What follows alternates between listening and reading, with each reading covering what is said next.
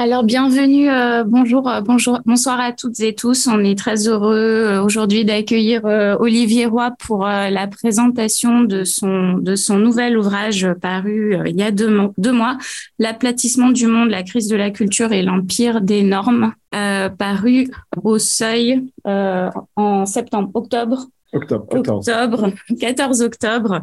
Je vais juste euh, commencer par lire le premier paragraphe, parce que comme vous êtes l'auteur, vous n'allez pas pouvoir trop lire votre livre, votre propre livre, donc je, je me permets. Le 27 janvier 2018, la compagnie aérienne United Airlines refusa qu'un passager embarque en cabine avec un pan. Pourtant, le passager disposait d'un certificat médical affirmant que la présence de l'animal était indispensable à son équilibre mental pour supporter le stress du voyage en avion. La compagnie déclara dans son communiqué que la présence du pan en cabine n'était pas en accord avec le règlement pour de nombreuses raisons, y compris son poids et sa taille. La même scène s'est répétée dans d'autres aéroports autour de la même année avec un pitbull, un écureuil, un cochon, un canard, un wistiti, une dinde, un cheval nain, etc. Les passagers concernés exigeaient d'avoir la bête à côté d'eux en cabine comme soutien émotionnel et disposaient souvent d'un certificat médical. Au bout de quelque temps, les compagnies aériennes américaines décidèrent d'établir un nouveau règlement pour définir quel type d'animal de compagnie était acceptable. Le petit chaton dans un panier, oui ou non, un alligator même tenu en laisse. Voilà le premier paragraphe du livre d'Olivier Roy qui nous met tout à fait dans l'ambiance de cette, de cette réflexion.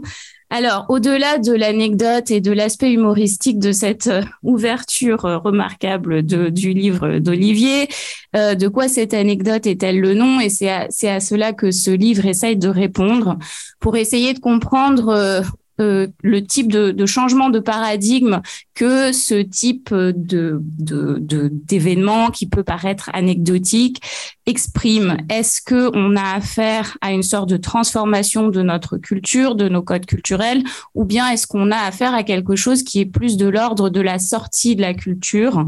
C'est à cette question que euh, Olivier essaye de répondre dans ce livre et euh, par le biais de ce de cet ouvrage, il poursuit certains éléments de sa réflexion précédente que vous connaissez sur les, le, rapport religion, culture et code, euh, notamment dans la Sainte Ignorance. Olivier a, beaucoup travaillé sur la question de la codification du rapport au religieux, euh, le, primat de, de, du code dans la religiosité au détriment de la question de la pratique et de la culture religieuse. Euh, et donc, il reprend euh, dans la lignée de ce type de questionnement, il s'interroge de manière plus générale dans cet ouvrage sur ce que ce type de changement de comportement euh, a comme impact sur le quotidien, sur les relations interpersonnelles, voire même sur l'anthropologie politique en Europe et aux États-Unis.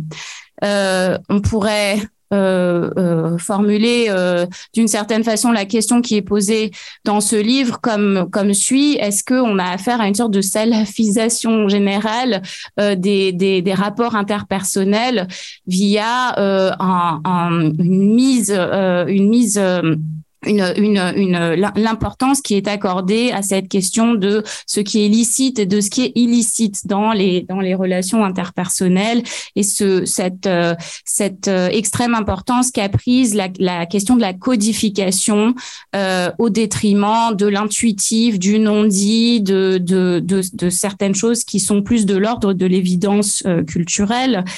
Euh, et euh, ce que ce que fait euh, Olivier dans ce livre, c'est qu'il interroge pas simplement comme ça une série d'anecdotes, mais s'interroge de manière beaucoup plus transversale et théorique sur les effets réels, juridiques et politiques de ces changements, de ces de ces de ces nouveaux phénomènes euh, notamment en ce qui concerne l'impact sur euh, la, la, la, politisation, le nouveau rapport aux politiques, le sens de la liberté, le sens du bien-être et du bonheur dans un contexte où ce qui semble primer justement, c'est euh, vraiment cette codification des comportements et des rapports interpersonnels. Donc, on, on, est merci Olivier d'être venu présenter cette, cet ouvrage aujourd'hui à Sciences Po. vous avez à peu près 30 30 minutes pour présenter les aspects du livre que vous souhaitez. Et ensuite, Alain Dikoff, directeur du série, et Stéphane Lacroix, professeur à, Sciences Po, vont proposer quelques commentaires et une lecture respectivement chacun pendant 10 minutes. Et puis ensuite, on pourra ouvrir le débat aux questions et commentaires de, de la salle. Merci encore d'être euh, présent et Olivier, on vous écoute. Euh, merci. Euh, bon, ça risque de partir un petit peu dans, tous les sens, hein, mais je compte sur euh, vous pour me recadrer un peu plus tard. Alors, l'alligator même tenu en laisse, donc j'ai écrit cette introduction vers le mois de mai-juin, et je prenais ça comme le cas impossible. Eh bien, pas du tout. Vous trouverez dans le New York Times, en septembre, un grand article sur un monsieur qui se promène avec un animal, avec un alligator tenu en laisse. Ils se font des bisous. Bon, euh, on voit en tout cas la première séquence du bisou, on voit pas la seconde, mais voilà, tout est possible Bon, et c'est ce problème-là. Euh, euh, euh, autrefois, bon, l'extravagance a toujours existé, donc des gens qui faisaient des choses extravagantes. Mais ces gens-là qui font ça aujourd'hui, ils ne le font pas du tout au nom de l'extravagance. Ils le font au nom d'une normalité. C'est normal de faire ce que je fais. Et si on ne respecte pas euh, euh, mes choix, euh, c'est une atteinte à ma personne, et en particulier, ça me fait souffrir. Et donc, on va au tribunal pour porter plainte euh, pour euh, dommage et intérêt, parce qu'on a subi un préjudice, et en particulier un préjudice qui vous rend malheureux. Bon la souffrance est maintenant valorisée euh, au sens strict du mot, c'est-à-dire qu'elle a un prix. Euh, ça n'est pas et, du coup elle a une valeur. Hein. Il y a une ambivalence entre la valeur morale et la valeur économique évidemment euh, qui court tout au long du livre parce que les les valeurs sont maintenant monétisées, marchandisées. On le verra plus loin. Alors c'est parti d'où ce, livre? C'est euh, ça a été ma réflexion sur la religion en général, à partir d'un travail sur l'islam, mais pas seulement. Hein. Et euh, quand je me suis aperçu que dans le fond, il y avait une convergence des religions et que ça pose un, enfin, il y a un problème ici méthodologique, c'est qu'on étudie l'islam comme si c'était un domaine à part, sans voir qu'on a en fait une transversalité euh, des questions religieuses, des questions culturelles. Euh, euh, euh ça se traduit aussi par le fait qu'il existe l'islamologie, hein, bon, comme s'il y avait un domaine complètement séparé du reste. Depuis le début, je travaille sur, les, sur, la transversalité, tout en admettant bien sûr qu'il y a des caractéristiques propres à chaque religion, une histoire propre, etc. Et il ne s'agit pas de mettre tout, tout dans tout.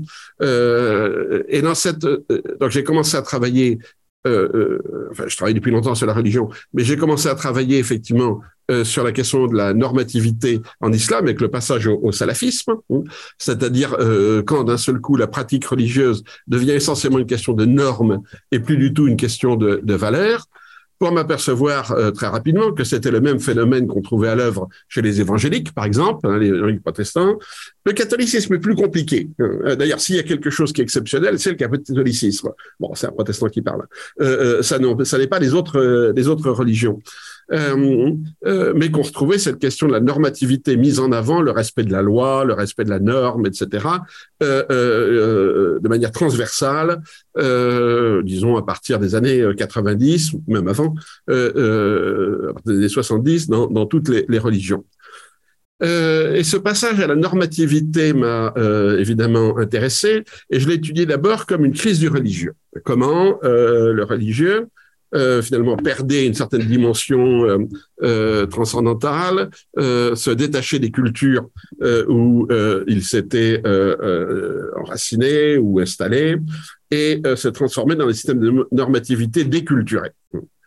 Pour m'apercevoir que dans le fond, cette crise, alors ça c'est la sainte ignorance, hein, que cette crise de la religion, bah, c'est pas juste une crise de la religion, c'est aussi une crise de la culture, une crise de la culture, et que ce passage à la normativité n'est pas propre aux religions. Euh, et ce passage à la normativité, je l'ai vu évidemment euh, euh, à partir de 2010, un peu bon. comment la crise de la culture se traduit par une extension des systèmes de normativité. Et le paradoxe de, alors euh, empiriquement, c'est assez facile. Hein. Euh, en fait, euh, euh, je suis pas un turiféraire du terrain. Enfin, le terrain est important, mais euh, on va faire des, des, études très très empiriques. vous demandez à n'importe qui dans votre institution, dans votre entreprise, etc. est-ce que vous constatez un changement dans les règlements intérieurs depuis, disons, 2010 et 2020 et, euh, et, là, c'est l'hurlement. Tout le monde dit, mais oui, le règlement intérieur, il a triplé, il a quadruplé, etc. Euh, euh, les lois, par exemple, votées par le Parlement, l'épaisseur du code civil, le code civil euh, du code civil. Bon, alors les juristes vous diront s'il a augmenté d'un tiers, de tiers, etc. Mais on a effectivement une extension des systèmes de normativité partout. Euh, vous pouvez plus faire un geste sur Internet sans avoir à cliquer sur j'accepte, disclaimer, euh, je prends, je, je, reconnais les, les normes etc.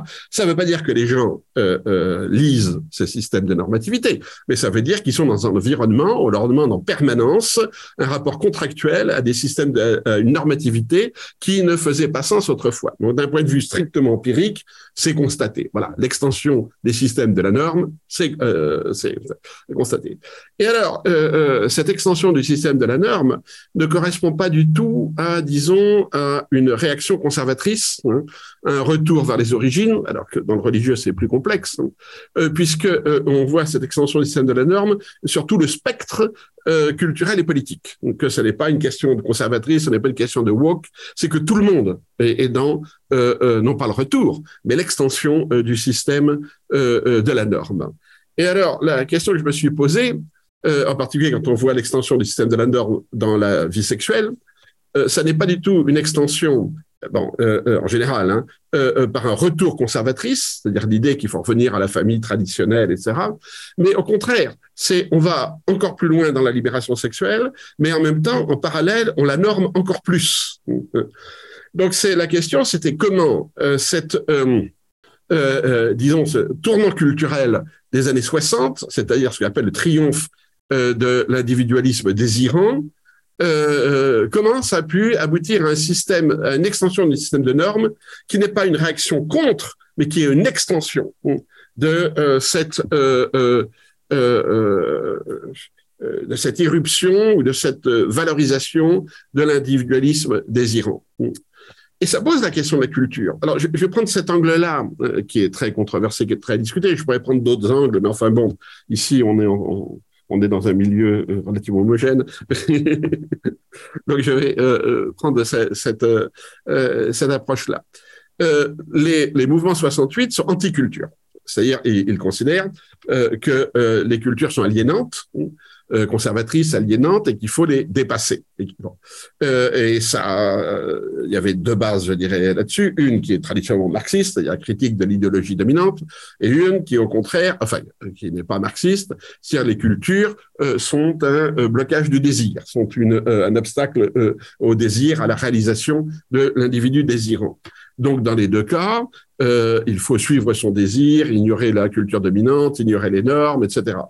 Et l'idée sous-jacente, qui avait également un petit côté politique, c'est que euh, euh, cette affirmation de la validité euh, et de la positivité du désir entraînera l'harmonisation des désirs. Hein, c'est-à-dire que bon, si on libère sexuellement la société, si on libère le désir, alors les désirs s'auto-harmoniseront évidemment, on a abouti sur quelque chose de totalement différent, c'est que la déculturation du désir entraîne une visibilité de la domination sexuelle.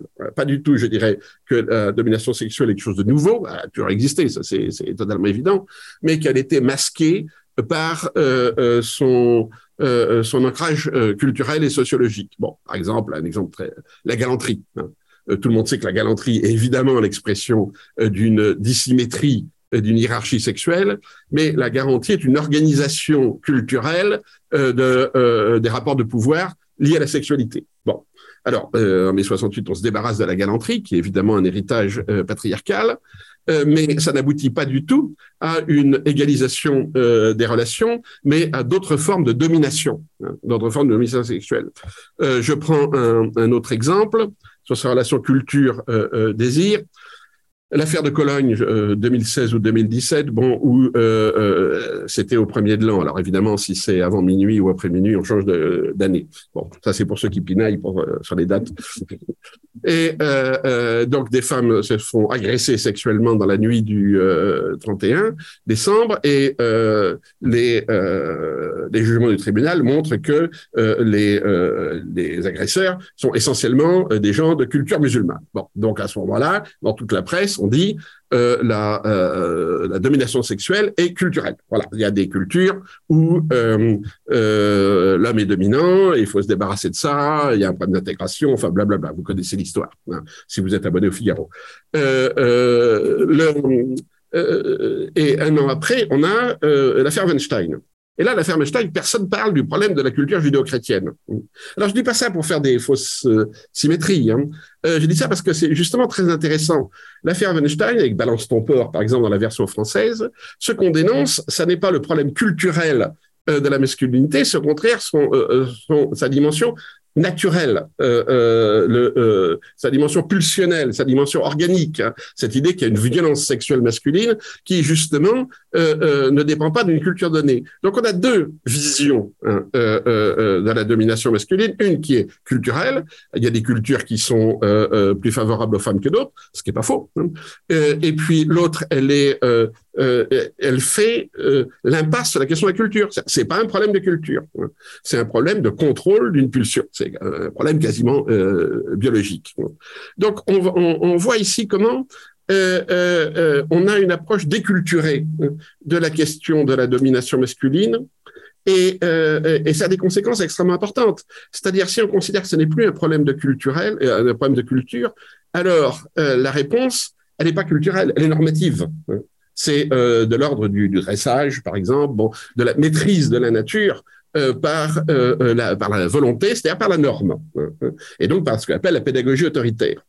Donc on voit que cette question de la crise de la culture, elle n'est pas, elle est pas métaphysique. elle est vraiment dans des, dans des mutations qui sont concrètes. Donc là, j'ai pris euh, euh, la question de l'émergence de l'individu désirant de 68, on s'aperçoit que euh, euh, on aboutit alors non pas à son contraire, c'est pas une question de contraire, etc., mais à une approche complètement différente du rapport nature-culture.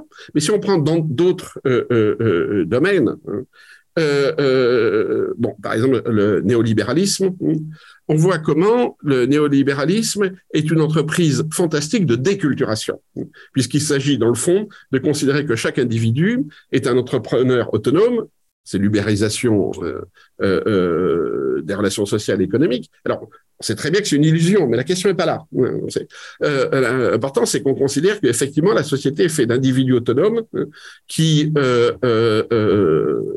gèrent leur affaire et donc que euh, ces entrepreneurs euh, n'ont pas à euh, évoluer dans un monde de culture où la culture est un obstacle précisément à cette individualisation systématique des, des relations sociales. Et alors je le montre, bon, ça vaut ce que ça vaut, mais enfin que le, néolibéralisme va dans, des, dans tous les domaines, et on va en regarder un ou deux, euh, euh, contribuer à la déculturation euh, des relations sociales. Alors, je prends deux niveaux. Un niveau, c'est la fameuse culture de l'excellence. Euh, et en particulier ce qu'on appelle le benchmarking. Alors j'ai mis dix ans à comprendre ce que ça voulait dire le benchmarking. Hein. Euh, quand vous discutez avec des euh, les gens des startups, etc., vous avez benchmarking, benchmarking. Et alors on vous dit que c'est un mot qui est pris du euh, baseball, qui est le sport que je n'ai jamais compris euh, de toute ma vie. Hein. et l'extension du baseball d'ailleurs au Pakistan, en Afghanistan, me pose problème parce qu'on a un exemple type de déculturation absolue. Je veux dire, mais qu'est-ce qu'ils font? Bon, le foot encore on comprend. bon, c'est mais le baseball, bon. Euh, euh, alors, euh, du coup, au lieu de chercher les origines réelles et ça, je regarde comment ça fonctionne. Le benchmarking, en gros, c'est l'idée d'un étalonnage général des pratiques humaines, et cette idée que si on trouve, c'est ça l'origine dans le domaine du marketing, si on trouve qu'il y a une pratique hein, qui, chez le concurrent, etc., fonctionne mieux que chez nous, on va emprunter la pratique. Donc, si euh, concurrent, c'est Rank Xerox qui avait lancé ce truc-là dans les années 60, euh, mais si on s'aperçoit que les Chinois ont une pratique qui fonctionne mieux, euh, on emprunte leur pratique.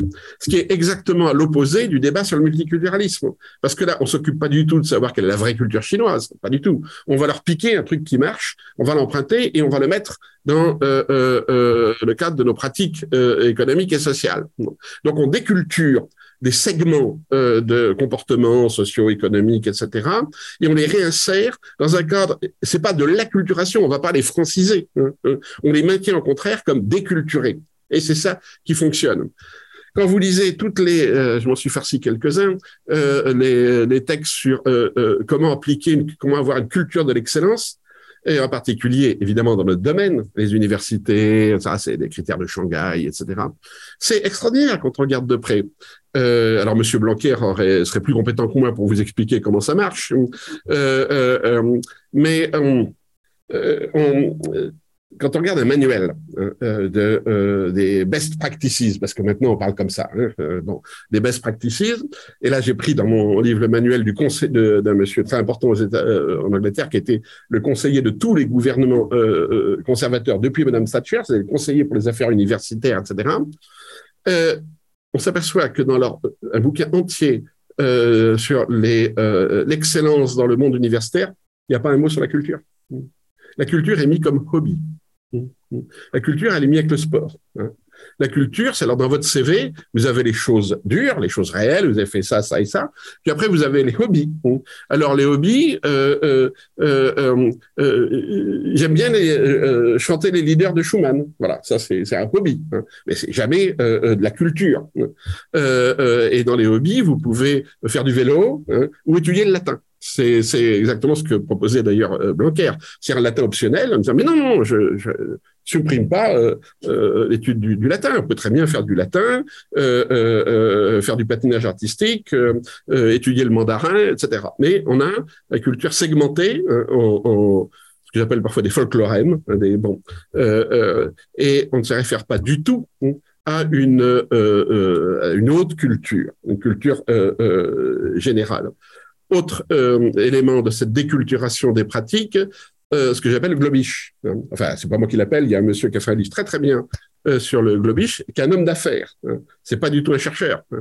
C'est un homme d'affaires français qui, à beau jour, a réfléchi sur sa pratique linguistique. Hein. Et il a fait un petit bouquin qui s'appelle Parlez-vous globish, qui est excellent. Et en plus, il est amusant et il n'y a pas le jargon que nous, on utilise quand on fait de la linguistique. Euh, euh, bon, euh, il y a toujours une recherche, depuis le début, d'une langue de communication supra ou interculturelle.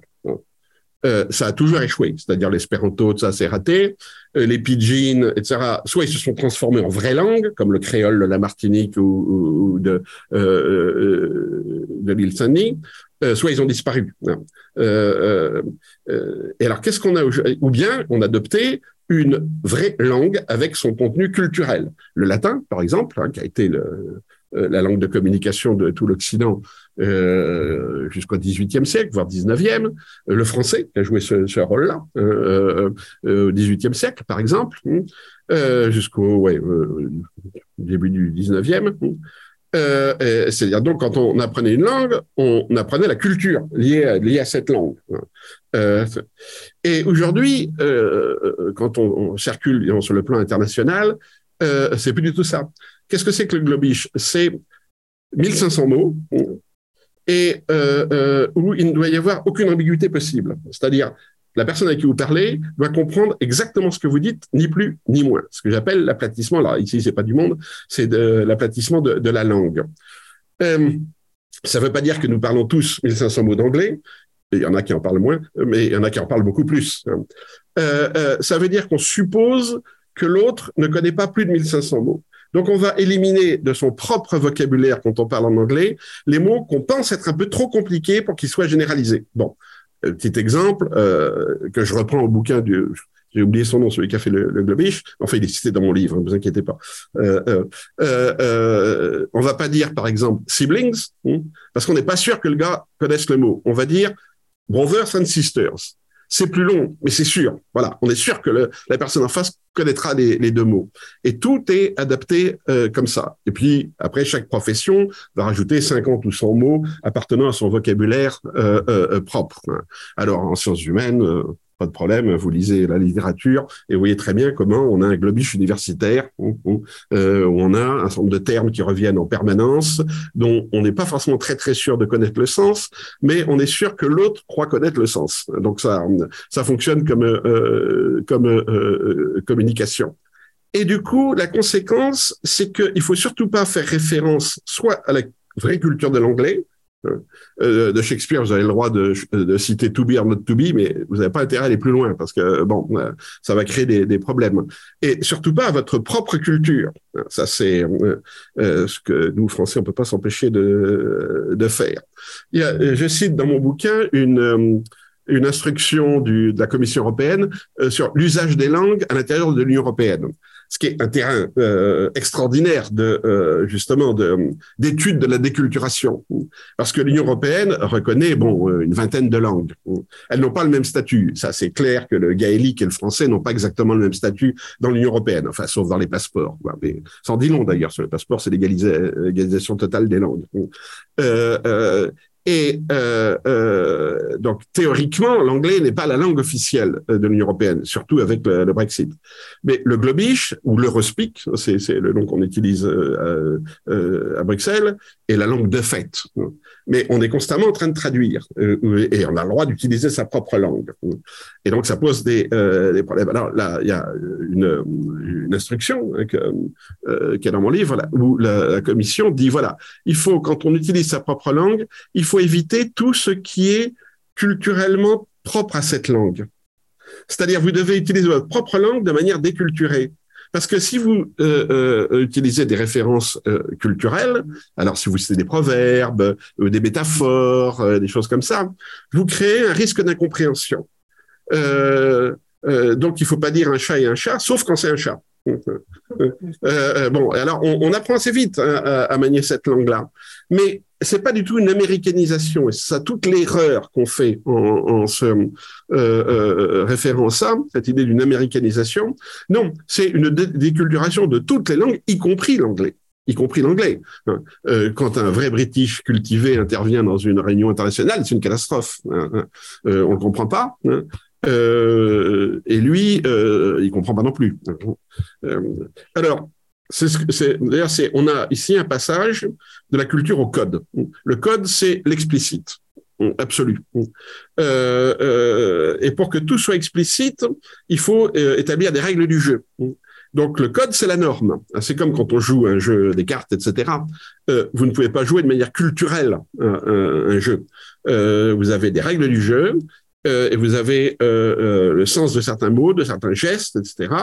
Et si vous passer euh, dessus en dessous, vous trichez, une triche. Donc vous avez une normativité pour vous ramener constamment à la règle du jeu qui, par définition, doit être explicite. Alors les jeux où il y a euh, certains implicites, comme le poker, vous avez le droit de mentir au poker. Bon, euh, c'est une exception, euh, euh pas culturelle d'ailleurs. Mais là aussi, on pourrait montrer comment c'est finalement très très codé. Donc en gros, c'est ça ma thèse.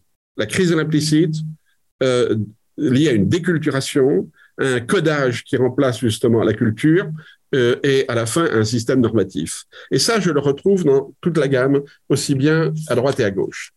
Euh, euh, ma, thèse suivante, c'est qu'en gros, l'identité a remplacé la culture. Et l'identité, c'est un système explicite de marqueurs qu'on emprunte éventuellement à une culture, mais qui ne fonctionne pas par rapport à cette culture euh, euh, euh, à laquelle on les a empruntés, mais qui fonctionne dans leur autonomie de marqueur. Bon, ça c'est du jargon. Prenons des choses très concrètes. Quand l'extrême droite veut organiser une aide au SDF, mais surtout pas qui exclut évidemment les, les, mauvais, elle organise des distributions saucissons vin rouge. Bon, donc on prend deux marqueurs euh, contre lesquels je n'ai absolument aucune objection, hein, de, euh, chacun de ces marqueurs. Hein. Mais on va faire de ces marqueurs un marqueur d'identité, et qui n'est plus un marqueur culturel, hein, qui est un marqueur d'identité. Et on s'aperçoit que, euh, et alors là, c'est là que ça devient un peu polémique, c'est pour ça que j'ai attendu la fin, euh, euh, euh c'est que ça marche de la même manière à droite et à gauche. Euh, D'abord, chacun se vit comme une minorité souffrante. Euh, si vous regardez maintenant tout le discours de la droite, de l'extrême droite, etc., c'est le grand remplacement, c'est et, et, donc on se vit comme une minorité. Le, le livre emblématique de, de, de, la droite, parce que maintenant entre droite et extrême droite, le, la différence n'est pas très nette, c'est le camp des saints hein, euh, de Jean Raspail, qui date de 1974, je crois, 1973. Ce livre, maintenant, a été relativement récemment traduit en anglais et un énorme succès aux États-Unis. Parce qu'évidemment, dans la euh, euh, dans le débat euh, Trump contre les euh, contre les autres, le camp des saints, c'est-à-dire que vous avez le groupe des bons hein, chrétiens, évidemment dans, dans, dans les deux cas, qui est de plus en plus soumis à une remplacement démographique, immigration, islam, etc. il se replie euh, euh, territorialement, ils rêvent de reconquête, mais ils n'arrivent pas à reconquérir. Donc on se replie sur des territoires hein, euh, qu'on va défendre. Bon, euh, euh, alors aux États-Unis aujourd'hui, c'est les États. Hein, c'est, euh, on se rappuie sur l'État du Texas, euh, et on rêve évidemment de reconquérir l'État fédéral. Mais ça, c'est, c'est, c'est une autre affaire. Euh, et on a donc dans la droite tout un discours qui va de la gated community, hein, où on, on, se retrouve entre pairs à l'intérieur de murs avec des vigiles, et où le seul étranger autorisé, c'est la femme de ménage et de plus en plus l'infirmière, hein, et puis ou bien les frontières nationales. Mais à gauche, enfin dans une certaine gauche, hein, alors là on rentrera pas dans les détails, dans une certaine gauche, on voit se développer ce même type de discours, hein. c'est-à-dire les identités menacées, euh, mon identité, et on va prendre quelques marqueurs, bon le, le voile ou d'autres choses, pour définir une identité, mais qui ne repose plus sur une culture, euh, ni sur une langue d'ailleurs, et encore moins sur une haute culture. Et on va défendre ces marqueurs et on va défendre ces marqueurs aussi, euh, euh, euh, j'allais dire qu'on va poser un copyright sur ces marqueurs, l'appropriation culturelle. Vous n'avez pas le droit, alors heureusement ils n'ont pas encore touché au couscous, mais vous n'avez pas le droit de de faire tel type de musique ou de faire la promotion de tel type de plat parce que c'est à nous. Hein. c'est notre, vous savez le débat sur les falafels, bon, c'est qui qui possède le concept de falafel. on pourrait dire, euh, pour les falafels, le concept, on s'en fout un peu, on préfère les manger, mais euh, justement, aujourd'hui, la question n'est plus le concret, hein. la question, c'est le concept. C'est euh, ça. Donc, on va définir une identité avec des marqueurs qui sont des, marqueurs justement isolés. Hein. J'emploie parfois le terme de folklorème. Bon, ça vaut ce que ça vaut euh, une identité qui ne repose pas sur une vraie culture et qui est, dans le fond, très profondément vécue comme beaucoup plus comme individuelle que comme collective. Où le collectif ici, c'est la collection des gens qui partagent les mêmes marqueurs identitaires. Et on va euh, euh, les défendre contre la domination. Euh, alors la domination existe, elle est réelle. Hein. Euh, tous les groupes ne sont pas égaux. Hein. Finkelkraut a du mal à se définir comme étant dominé. Hein mais il souffre, c'est évident. Hein, quand on le voit, il souffre euh, à tous les niveaux, en permanence. Voilà. Donc, il va défendre une identité souffrante, hein, mise en scène, hein, très bien mise en scène d'ailleurs, et sincère. Sincère, j'insiste là-dessus. Tout le monde n'est pas sincère, mais lui, il l'est. Euh, euh, il va défendre cette identité souffrante, et euh, dans le fond, le monde entier est menaçant. Mais il va s'adresser à des gens qui eux sont dominés, mais qui vivent également euh, euh, sur le même plan, qui souffrent euh, de euh, d'être des minorités dominées. Donc chacun, la, souffrance aujourd'hui, c'est dans ce qui nous fait exister. Et là, la souffrance, elle est que l'envers de la jouissance, hein, c'est-à-dire l'individu jouissif des années 60, euh, il, il souffre maintenant. Alors évidemment, les individus en question ont beaucoup vieilli, ça c'est certain. Euh, mais on s'aperçoit que les jeunes générations souffrent aussi. Ça, alors ça, c'est beaucoup plus euh, inquiétant, euh, je, dirais, Et aujourd'hui, c'est donc le critère de la souffrance qui va en gros définir l'identité. Ce qui permet, bon, le mouvement anti-vax, par exemple, de dire on est comme les juifs sous Hitler. Alors, et attendez quand même un peu de décence. oui, mais parce que moi, je souffre. Non. Ouais, mais vous ne souffrez pas de la même manière et tout. Et alors, euh, mais si, c'est une souffrance existentielle. Hein. Et alors, c'est pire que la souffrance physique ou des choses comme ça. On souffre et euh, euh, euh on n'accepte pas de négocier euh, sa souffrance. À la rigueur, on peut la euh, mesurer hein, et demander donc des réparations financières, pécuniaires, hein, pour la souffrance qui vous est infligée. Et donc ça va, et là je vais m'arrêter là-dessus, sur un, troisième point qui a été très bien étudié par Iva Illouz, c'est la marchandisation systématique. Tout est marchandisé. L'intime est marchandisé. Et il peut être marchandisé parce qu'il est explicite, parce qu'il est mis sur le marché. Euh, ça n'est pas, et là je me euh, détache un peu de Foucault, euh, ça n'est pas l'État qui rentre dans votre intimité, ce sont les gens qui s'exhibent aujourd'hui, qui s'exhibent et qui demandent reconnaissance d'une identité qui n'est plus du tout cachée, qui n'est plus du tout enfouie au cœur de l'individu. je, prends donc cette crise de, l'implicite, du non-dit, de l'intimité. Je prends deux exemples qui sont évidemment euh, euh, on peut discuter, qui sont controversés et tout. Un, c'est la confession euh, euh, catholique, hein. c'est-à-dire euh, aujourd'hui on demande la fin du secret de la confession pour des raisons qui empiriquement sont parfaitement légitimes. C'est la, question de la pédophilie, mais qui structurellement mettent en cause un dogme absolument fondamental euh, de euh, théologie catholique, euh, c'est-à-dire l'obligation de la confession, mais l'intimité de la confession. Et cette idée aussi, qui est évidemment profonde, alors pas seulement au christianisme, ça, c'est que euh, on n'éradiquera jamais les racines du mal, hein, euh, qu'on peut seulement obtenir la réconciliation à un moment donné avec Dieu, mais que le péché originel, il est dans la nature même de l'individu. Donc il y a tout un environnement de la gestion euh, de la question du péché et donc de la confession qui disparaît. Aujourd'hui, il faut. Euh, euh, euh, Aujourd'hui, la confession, en gros, c'est remplacé par alcoolique anonyme. Hein. C'est-à-dire, on a un benchmarking des comportements. Alors moi, j'en suis à tel truc, moi je fais ça. On, on emprunte aux uns aux autres des techniques de, contrôle de soi-même ou de bon. Mais ça n'a de valeur que dans la mesure où c'est dit devant le groupe. Et puis l'autre disparition, disons, de l'intimité, c'est la psychanalyse. La psychanalyse qui est qui était alors hyper à la mode quand j'étais jeune et qui maintenant est décriée de, de, des deux côtés. Hein, euh, à droite parce qu'elle n'est pas scientifique, elle n'est pas mesurable, etc. Et à gauche parce qu'elle maintient, enfin à gauche encore une fois parce qu'elle euh, elle reste dans une structure intellectuelle patriarcale. Bon. Euh, euh, euh et là aussi, euh, la cure psychanalytique n'est plus reconnue comme cure scientifique ni comme technique de guérison. Euh, euh, elle est plutôt vue comme du narcissisme et du maintien des, euh, structures. Et euh, par contre, ce qu'on demande là aussi, c'est euh, la, confession ouverte, explicite, où on doit dire, hein, d'où tous ces de télévision, etc., qui sont de, on vous demande de tout dire, hein, et ensuite on a l'absolution euh, et c'est-à-dire, d'une certaine manière, le, le, pardon et la réinsertion possible du, euh, du lien social. Alors, il y a beaucoup d'autres choses, hein, euh, mais euh, bon, euh, ça fait déjà pas mal. Ouais, on peut peut-être s'arrêter là pour, pour, un premier, premier temps. Merci, Olivier. Alors, Stéphane, je ne sais pas comment. On s'est mis d'accord, Stéphane. Allez, je commence. Bonsoir à tous. Donc merci à merci à Olivier de, de cette stimulante présentation, tout aussi stimulante que que l'ouvrage euh, que j'ai pris beaucoup de plaisir à lire. Euh, J'en ai eu la, la, la, primeur cet été déjà, j'ai eu cette chance, donc j'ai eu le temps d'en digérer un peu quelques-unes des conclusions. Euh, qui sont assez fortes. Euh, alors peut-être que je pourrais commencer par dire, Olivier l'a un peu dit tout à l'heure, mais que c'est un, euh, cette réflexion sur la sur la culture, en fait, ça fait déjà trois ouvrages, Olivier, en fait. Hein. C'est-à-dire que ça s'inscrit dans euh, la sainte ignorance qui qui est, le premier qui pose vraiment cette problématique. L'Europe est-elle chrétienne? Et puis cet ouvrage qui vient en fait compléter une réflexion, euh, cette fois-ci au-delà simplement de la religion.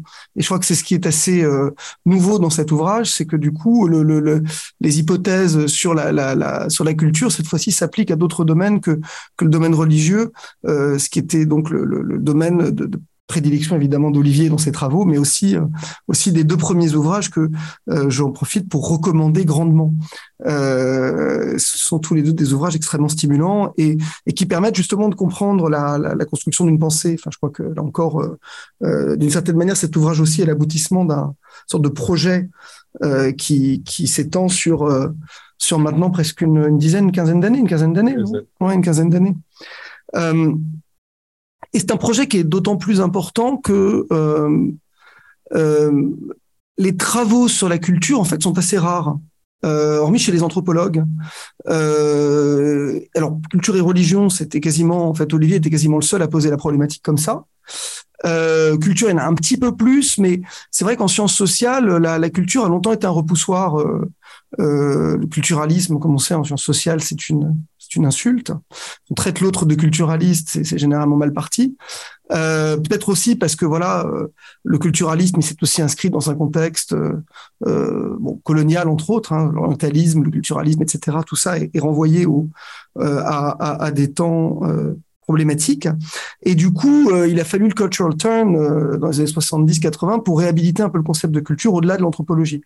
Et, malgré tout, j'ai pas l'impression qu'il ait autant pris qu'il aurait dû. Encore et surtout sur cette la, la, question plus précise de culture et religion est une vraie une question vraiment sous-étudiée.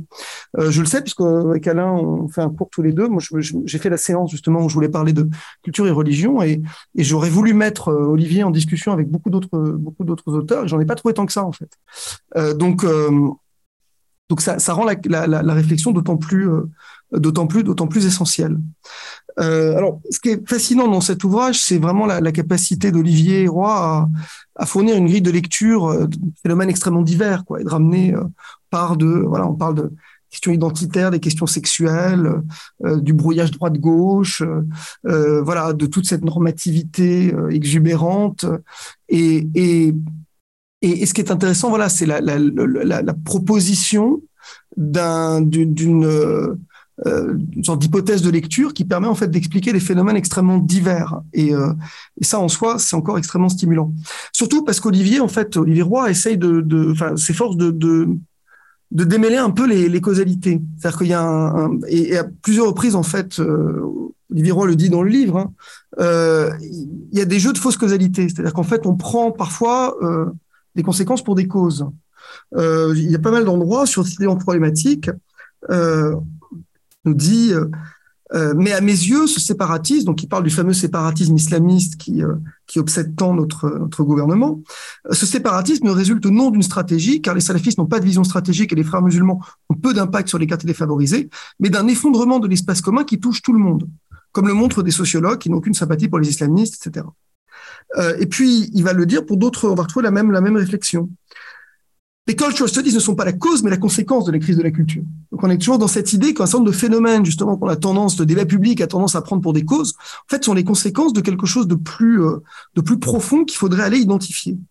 Euh, autre phrase, euh, le grand problème des conservateurs, c'est qu'ils ne comprennent pas la crise de l'université.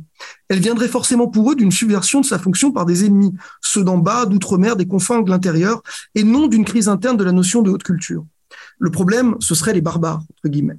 Et donc, là encore, je crois que cette hypothèse de la crise de la culture, elle, elle est extrêmement puissante parce qu'elle permet de, voilà, d'expliquer énormément de choses. Donc, alors, peut-être en dire un mot, Olivier l'a bien dit, mais voilà, euh, cette idée de la crise de la culture comme euh, crise de l'implicite partagé, qui laisse place à donc euh, des subcultures, Olivier explique bien qu'il dit pas sous-culture parce que ce serait, c'est comme ça qu'on traduit subcultures parfois, mais non, ça pose problème. Donc on parle de subculture. Et donc des subcultures qui fonctionnent par, euh, par affinité, par identification ponctuelle, euh, mais, euh, mais qui n'ont pas ce qui faisait la culture, c'est-à-dire l'ancrage sociologique, la territorialisation, forme d'enracinement. Et donc du coup, bah, qui ne prouvent pas remplacer la culture.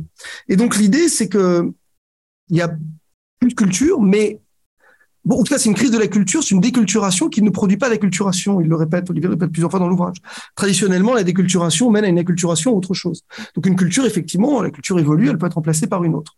Mais là, ce que, ce que nous dit Olivier Roy, c'est précisément qu'il n'y a pas de, il y a, pas, il y a pas de culture de rechange. Il y a rien qui vient remplacer. Il y a une sorte de grand vide qui est rempli par les normes, c'est-à-dire par le codage. Euh, et donc voilà. donc l'ouvrage termine par une conclusion tout à fait déprimante, euh, qui commence par, euh, qui est très foucaldienne au départ, où finalement euh, ça valide l'hypothèse de la gouvernementalité de Foucault, mais en disant finalement aujourd'hui on n'a même plus besoin d'appareil, c'est la gouvernementalité sans appareil. On est dans, on est dans une gouvernementalité qui s'exerce tous azimuts par un empire des normes qui, euh, comme le pouvoir c'est Foucault, s'exerce partout et tout le temps, mais, mais sans tête, sans, sans appareil. Donc bon, la, conclusion est un peu rude, un peu, un dure à digérer, mais mais, mais elle est elle est aussi stimulante parce qu'elle nous fait réfléchir. Alors moi j'ai deux questions. Donc la première question ce serait celle de justement dans ces relations de causalité que qu'Olivier Roy établit dans l'ouvrage. Euh, donc, Olivier, Olivier, on étudie, on établit un certain nombre. Au moment où vous en faites la liste, Olivier, vous dites il y a quatre choses qui se passent à partir des années 60 qui euh, expliquent, qui ne sont pas nécessairement liées les unes aux autres autrement que par affinité élective, mais qui euh, créent ce contexte de euh, crise de la culture.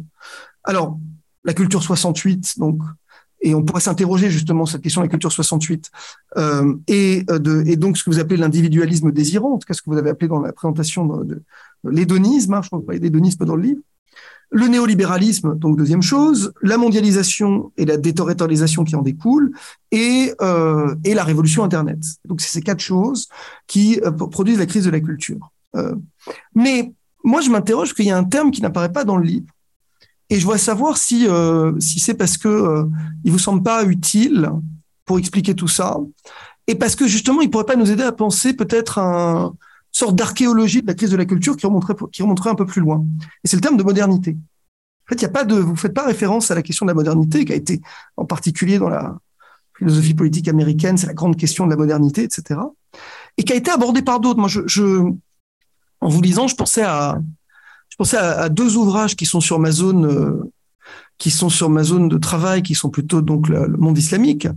Et il y a un ouvrage qui est paru il y a, il y a deux trois ans d'un d'universitaire allemand qui s'appelle Thomas Bauer et qui s'appelle A Culture of Ambiguity.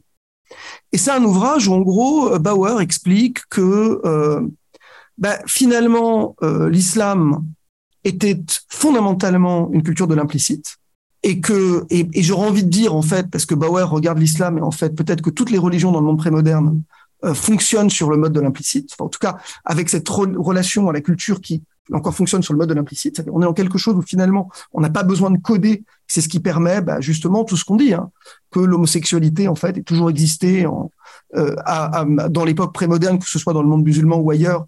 Et précisément parce qu'on est dans l'implicite, c'est possible. Euh, c'est la codification par les salafistes et autres à partir du, euh, du 20, ou, ou dans, dans, un contexte où justement des mouvements comme le salafisme veulent à tout prix coder les bonnes pratiques que finalement, bah, des pratiques comme l'homosexualité vont être stigmatisées, alors que jusque-là, elles ont toujours existé dans, dans les interstices, justement, de, de l'implicite. Et donc, lui explique, voilà, c'est la modernité qui euh, fait passer euh, euh, d'une culture de l'implicite à une culture de l'explicite. Euh, je pense aussi à un autre livre sur la, la zone, euh, What is Islam, de Sherab Ahmad, qui explique là aussi comment, euh, ça c'est une vieille hypothèse, par il n'est pas la seule à la développer, mais que voilà, dans l'époque, dans l'époque prémoderne, il n'y a pas de distinction entre culture, civilisation et religion. La religion est une invention de la modernité d'une certaine manière, et c'est l'invention de la religion par la modernité qui d'une certaine manière produit la crise de la culture. Donc, qu'est-ce que vous pensez? La question, c'est qu'est-ce que vous pensez de toutes ces hypothèses? Je pense aussi à justement sur une causalité par la modernité qui du coup nous ferait remonter un peu plus loin. Hein? On pourrait peut-être dire même que euh, je pensais au, au principe euh, aux impératifs catégoriques, parce que c'est pas le premier codage. Mais ça, c'est parce que c'est pas finalement le l'ancêtre du codage, l'impératif catégorique. Euh, bon, mais, mais donc est-ce qu'on peut pas remonter un peu plus loin dans la généalogie de ce qu'on de ce qu'on décrit là? Je pense aussi à, au bouquin de, de, Foucault sur les aveux de la chair. On parlait beaucoup de l'aveu et, et, donc la modernité qui fait de, de, de de l'homme une bête d'aveu, quoi. C'est-à-dire justement cette question de la remise en cause de l'intime, etc. Donc là encore, est-ce que tout ça n'a pas des généalogies un peu plus anciennes? Euh, Et donc voilà, ça c'est ma première question. Euh, la deuxième, c'est plutôt une question sur, euh, sur l'islam. Elle est en deux volets, ma question sur l'islam. Euh, la première, c'est plutôt un commentaire, parce qu'en fait, la lecture de votre livre m'a aidé à comprendre des choses. Vous avez bien montré dans vos ouvrages précédents comment le, le salafisme, c'est l'islam déculturé par excellence. C'est d'ailleurs pour ça qu'il fonctionne. En tout cas, qu'il fonctionne à l'échelle globale, qu'il a pu se propager, parce que précisément, puisqu'il se soucie peu de culture, il, est, il peut se déplacer d'un territoire à un autre sans euh, que la culture soit un problème. Euh, en même temps, bon, moi, dans mes propres travaux, j'ai montré que ça a dit si ça marche, c'est souvent pour des raisons locales, même si effectivement le référent, lui, on peut le déplacer euh, comme on veut. Mais et ça, c'est tout à fait vrai. Et du coup, je réfléchissais à ce qui se passe aujourd'hui dans le, le, le, le, monde arabe en particulier, qui est la volonté d'un certain nombre de pouvoirs d'essayer de contrer le salafisme par, en recréant de l'islam culturel. Et si on prend l'hypothèse de la crise de la culture, on peut plus recréer de l'islam culturel. Ça ne peut pas marcher en fait. Et donc on voit, si pour certains qui, suivent un peu le débat, vous avez vu les Émirats arabes unis qui s'activent, mais ça vaut aussi pour le Maroc, ça vaut pour d'autres, hein, où euh, finalement on essaye de, recréer de l'islam culturel pour faire pièce au, salafisme euh, qui a effectivement dans les champs religieux de la région pris une importance euh, considérable. Et du coup, bah, en fait, effectivement, ce qu'on fait, c'est de patchwork un peu, un peu bizarre. On a décidé, donc certains parlent d'islam néo-traditionnel, on recrée quelque chose qui n'existe plus puisqu'il est néo, euh, et on va mettre euh, un peu de soufisme, euh, la référence aux quatre écoles de l'islam, euh, des euh, la théologie acharite, des oulémas qu'on va baser à Abu Dhabi, on va créer des institutions pour propager tout ça, des chaînes de télévision. on va beaucoup jouer sur tout un symbolisme, des marqueurs, de l'apparence. On a des gens qui sont habitués, habillés en bons soufis, qui reprennent donc des codes, mais qui souvent en fait semblent un peu faux. On a l'impression qu'ils s'habillent comme dans les séries de Ramadan. Mais ce que je veux dire, ils sont plus crédibles comme bons soufis. Ils sont tout beaux, tout propres, tout pouponnés. Euh, c'est plus le soufi du Saïd, quoi, du fin fond de l'Égypte. Et on essaye de voilà de recréer une sorte de produit mondialisé, mais mais dont la limite est justement de se réclamer du culturel, d'un culturel qui n'existe plus peut-être. Donc je me posais la question, euh, peut-être parce que j'ai l'impression que ça marche pas en fait, alors que les Émirats mettent énormément d'argent dans ça, ou plutôt ça marche chez des classes qui sont déjà elles-mêmes déculturées.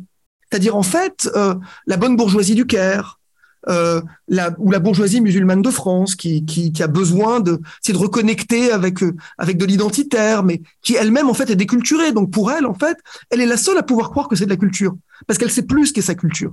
Donc elle, elle y croit. mais mais mais un mais donc je voilà, qu'est-ce que ça vous inspire? Est-ce que ça est-ce que ça Enfin voilà, moi ça m'a fait beaucoup réfléchir sur ça et sur la, donc c'était aussi l'occasion de vous ramener un peu sur l'islam parce que c'est aussi quand même euh, euh pour ça que un certain nombre d'entre vous, euh, d'entre nous, vous ont lu euh, bah, pendant euh, très longtemps. et puis et puis la question finale en fait, c'est est-ce que c'est tenable tout ça? C'est-à-dire qu'est-ce que la crise de la culture est tenable? C'est est-ce que finalement est-ce que les normes ça suffit? C'est-à-dire moi je pense par exemple à je sais pas si comparaison n'est pas raison, mais le salafisme justement en Arabie Saoudite. Euh, effectivement, on est dans un on est dans un programme de codage. C'est l'essence du salafisme. N'empêche, ça a produit une culture saoudienne. Donc, on a derrière le salafisme qui se veut déculturant et déculturé, euh, production d'un ensemble culturel avec tout ce qui fait une culture. Euh, Thomas Egamer euh, nous a même expliqué qu'il y avait une culture djihadiste. Que les djihadistes, en fait, produisaient de la culture.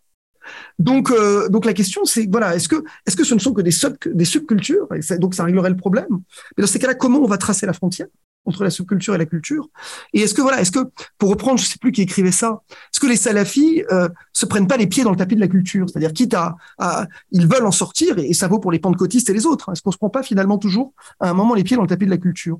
Ou est-ce que tout ça c'est fini, on a changé d'époque? Et alors du coup, euh, voilà, est-ce que, est-ce que la situation que vous décrivez euh, tenable ou pérenne? Voilà, je vais m'arrêter là et passer la parole à, à Alain, Alain, à moins que, ou je sais pas si on fait la discussion comme ça ou. je pense que c'est mieux. C'est Olivier. Euh... Non, non, je, j'embraye. Tu t'embrayes, d'accord. Alors euh, oui, parce que en fait, je vais je vais revenir euh, sur, sur, certains points, donc ça permettra à Olivier peut-être de, de, de regrouper certaines remarques. Euh, D'abord, peut-être un, un, mot sur le sur le type de livre dont il s'agit. Euh, c'est un essai. Et je pense que c'est important de le dire euh, parce qu'il a une thèse, tu, en as parlé, hein, tu, as parlé de la thèse du, du, codage, la déculturation, etc. etc. Et, je voudrais euh, commencer euh, appuyer, euh, euh, je dirais, la, positivité de la démarche de, de faire un essai, hein, surtout de la part de quelqu'un comme toi et comme nous tous autour de la table qui sommes des universitaires. Pourquoi je dis ça? Parce que euh, on, on, est, euh, j'utiliserai le terme un peu dans une culture universitaire, tant à privilégier l'hyperspécialisation. Et ce livre, c'est l'exact contraire, euh, mais au bon sens du mot. Hein, C'est-à-dire que c'est un essai qui a une thèse, mais qui est nourri par euh, à la fois euh, une, longue expérience de, de, de terrain, d'analyse, etc., sur, en particulier sur l'islam, mais, mais, pas uniquement et, et, aussi par énormément de lectures dans des domaines, euh, comme l'a dit très justement Stéphane, très très différents, mais euh, que tu parviens à, à, coudre ensemble, si je puis dire.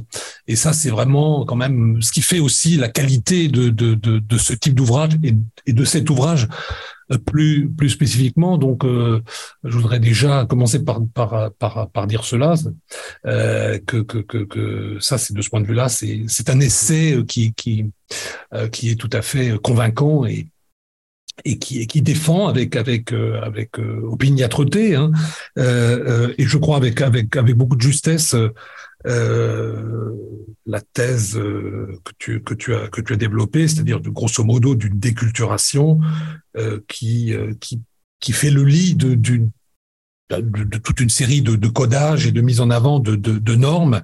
Et il y a beaucoup d'exemples, encore une fois, dans des registres très différents, mais qui confirment, qui confirment cela. Alors peut-être d'ailleurs culture, euh, juste préciser parce que Olivier le fait très justement et, et, et en particulier aussi pour, euh, enfin je, le dis pour vous, le, terme culture il, est utilisé dans deux sens complémentaires et d'ailleurs il y a deux chapitres différents qui l'abordent, euh, donc c'est aussi très utile si on veut se clarifier les choses pour euh, savoir euh, ce que sont des cultures.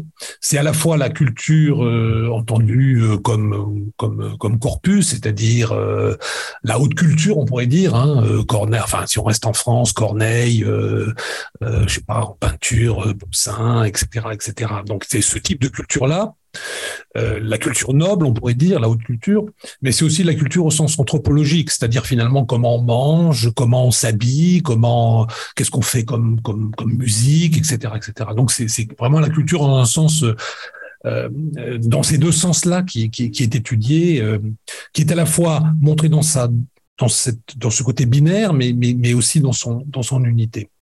Alors, ma première alors ça peut amener une question, mais, mais c'est surtout une première remarque.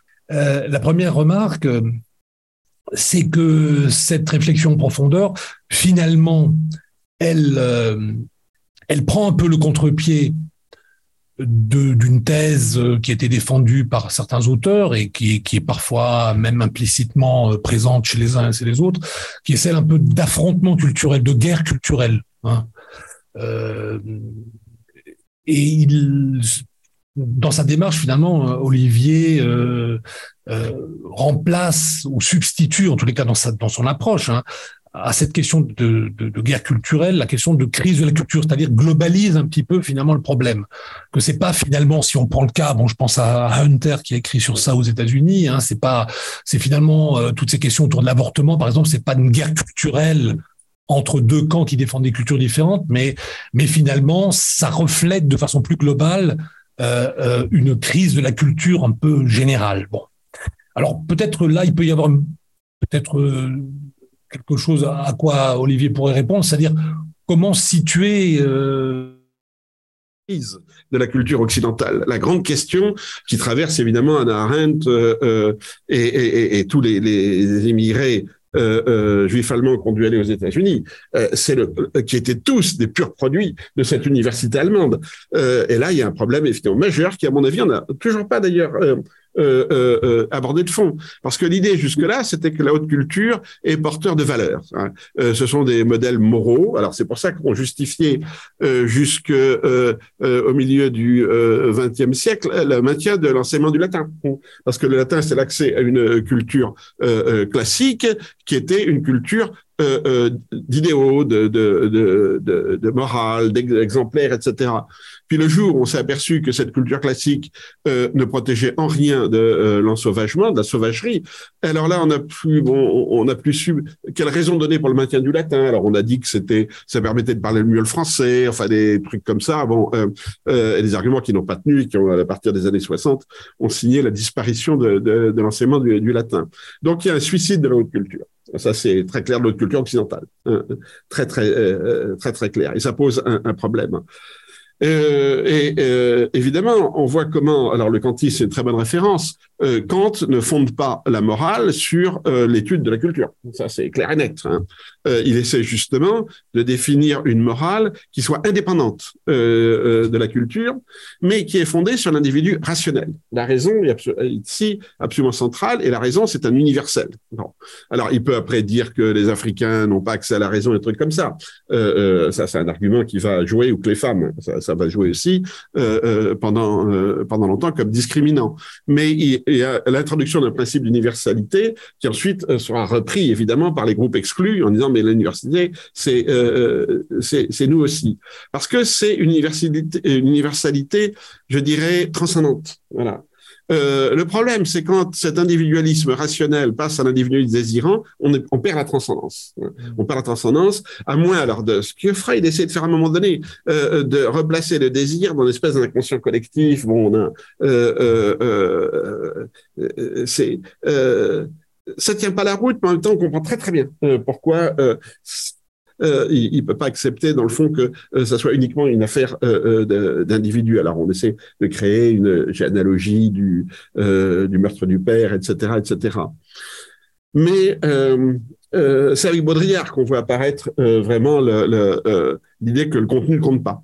Voilà, qu'on est purement dans le dans le signe. Et d'ailleurs, l'apparition de la sémiologie, dans les années 60 est intéressante.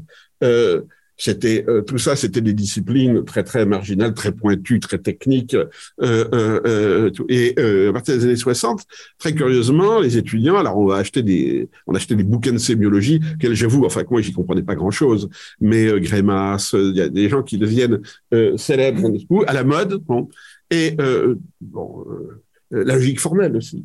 On faisait la logique formelle, ce qui est un emmerdement total. Euh, euh, mais pourquoi on est passé à ça? C'est parce qu'effectivement, on vivait cette crise de la culture, et donc on allait se raccrocher euh, à toute série de sciences humaines, et on avait des, des penseurs, y compris d'ailleurs Barthes, hein, qui vont essayer de penser cette inaccessibilité ou, cette déshérence de la haute culture. Le, bouquin de Barthes le, sur le Japon, où il explique qu'on peut jouer des signes sans rien connaître à la culture japonaise, que le problème n'est pas là. C'est extraordinaire parce que là, on voit très bien comment il, commence à expliquer euh, d'une certaine manière comment les mangas vont devenir une culture universelle, alors qu'ils sont supposés être ancrés dans une des cultures les plus fermées, les plus euh, enracinées euh, et les plus opaques du monde. Donc, effectivement, il y a toute une archéologie. Alors, il y en a. Euh, j'ai fait quelques légions à certaines, il y en a d'autres que j'ai gommées. Effectivement, j'ai euh, j'ai pas parlé de Marcus, bon, alors que c'est euh, j'aurais j'aurais dû. Bon, il n'a pas besoin de moi pour être euh, connu. Hein, c'est euh, et donc la bon, ça c'est la la ouais, c'est la crise de la culture et la modernité. Cette question de la modernité, eh ben, justement, la modernité, euh, j'en parle pas, euh, tout en étant absolument d'accord avec les arguments que, que Stéphane, parce que la modernité, c'est quand même toujours l'idée que euh, le futur est meilleur, hein, euh, que euh, on, on, est euh, mieux que le que le passé. Or, on est dans une profonde crise de la, de la modernité, soit sous la forme nostalgique, alors surtout surtout à droite, hein, mais on s'aperçoit qu'aujourd'hui, en particulier, on n'a plus l'utopie. L'utopie disparaît. Elle disparaît au profit de quoi euh, soit de la gestion euh, bon, euh, néolibérale de la société, soit de l'apocalypse. Hein. On est dans des, sociétés d'apocalypse. Euh, euh, le djihadisme, c'est de l'apocalypse. Euh, ce thème de l'apocalypse, on le trouve très fort dans les religions. alors, il a toujours existé, il est consubstantiel, évidemment. Dans la théologie catholique, il y a toujours eu l'apocalypse. Mais il y a des moments où l'apocalypse sur le devant de la scène. bon, les millénarismes, le, oui, l'an 1000, euh, l'an 2000. Bon, euh, euh, bon, on a encore mille ans pour le prochain apocalypse catholique, mais et on voit des, comment des, des, segments qui n'étaient pas apocalyptiques le deviennent. les, évangéliques sont, sont, dans l'apocalyptisme. Maintenant, on a toute une, la, partie de l'extrême droite catholique en France qui passe à l'apocalypse parce qu'ils sont tellement minorisés. Et puis le pape est évidemment un hérétique, comme tout le monde le sait. donc, que se passe-t-il quand le pape est un hérétique? Eh ben c'est la fin du monde. Hein. Euh, C'est-à-dire que exactement Dieu est sommé d'intervenir. Hein. Alors soit il fait mourir le pape et on a un nouveau pape qui correspond à tout, euh, soit ça veut dire que euh, Dieu en a ras le bol et que euh, on va passer à l'étape suivante. et alors le réchauffement climatique, c'est typiquement un apocalyptisme. Et là on voit les, jeunes se mobilisent à juste titre, hein, je pas dessus, mais ils se, ils se mobilisent pas pour une utopie. Ils se mobilisent pour prévenir, pour empêcher le l'histoire d'avancer. Et en même temps, ils sont pas dans la nostalgie. Ils disent pas c'était mieux il y a 50 ans, etc. Ils sont pas dans tout sur un positionnement sociologique ou, euh, euh, historique. Ils disent voilà, l'apocalypse est devant nous, il faut l'empêcher. Euh, le nucléaire, la guerre qui ne peut être que nucléaire, etc. Euh, euh, euh, donc c'est ça qui m'a un peu empêché, je dirais, d'utiliser le mot modernité, parce que euh, j'en pense qu'il n'y a plus de modernité. Alors après, on, dit postmodernisme, on peut toujours, chaque fois qu'on a un problème, on met post et puis c'est bon. Hein. Je l'ai fait, hein. je l'ai fait abondamment. Euh, c'est pratique, ça marche à tous les coups, hein. euh, mais c'est pas quand même la solution. alors, l'islam et la régression de l'islam culturel. Je n'y crois pas. Mm. Évidemment, hein, c'est euh, pour moi c'est un exemple même de ce que j'appelle la déculturation, la folklorisation. On va prendre des marqueurs qui sont effectivement empruntés dans un répertoire, qui est le répertoire de la tradition, de la culture, etc. Euh, et on va euh, les appliquer sur un système normatif. C'est euh, euh, c'est comme euh, le pasteur évangélique qui au Mexique va utiliser la guitare et les mariachis hein, en disant alors j'ai un de mes collègues spécialisés de religion qui dit mais non vous avez tort l'évangélisme c'est pas la déculturation il s'adapte aux cultures la preuve il prêche en espagnol et avec guitare et mariachi. Moi je dis c'est exactement la preuve qu'ils sont dans la déculturation totale. C'est-à-dire ils vont emprunter des marqueurs isolés euh, ce qu'on appelle les folklorèmes euh, d'une culture, pour précisément faire passer un message qui est un message de déculturation totale euh, sur le plan euh, purement sociologique, sur le plan culturel, sur le plan des idées, sur le plan des, de la morale sexuelle, de tout ce qu'on veut, hein, et même de la nourriture. Ça m'étonnerait que, bon, à mon avis, il y a de moins en moins d'épices. Bon, mais ça, ça serait à vérifier, une enquête de terrain, hein, hein, le rôle des épices chez les évangéliques. Hein. Euh, euh, donc on crée du, folklore hein, par ce, codage. Alors on comprend très bien, alors ça peut être fait habilement ou moins habilement. Hein. Moins habilement, c'est quand même l'Arabie saoudite. Bon, euh, euh vous avez, c'est Stéphane qui m'a montré ça la semaine dernière, euh, où le gouvernement saoudien euh, organise la fête de Halloween à Riyad. Hein. C'est extraordinaire, tout en interdisant la célébration du mouloud du prophète. Bon, euh, euh, pour moi, c'est l'exemple type hein, de ce que j'appelle la déculturation et la, la d'une normativité euh, déculturée. Le Maroc est plus subtil, beaucoup plus subtil, c'est-à-dire on va euh, s'appuyer effectivement sur des traditions qui sont connues la population, confrérie soufis, bouchichia, euh, tijania, etc., euh, euh, acharisme, tout ça, malikisme, bon, c'est des choses qui existent, quoi. C'est euh, pas des, des folklorèmes, bon mais euh, euh, on va la, euh, passer à la moulinette de, de, de, de l'État, de l'administratif, et le transformer en système normatif. Et est-ce qu'on, du coup, on s'adapte à une religiosité populaire? J'ai des doutes très forts. Hein, J'ai des doutes très forts.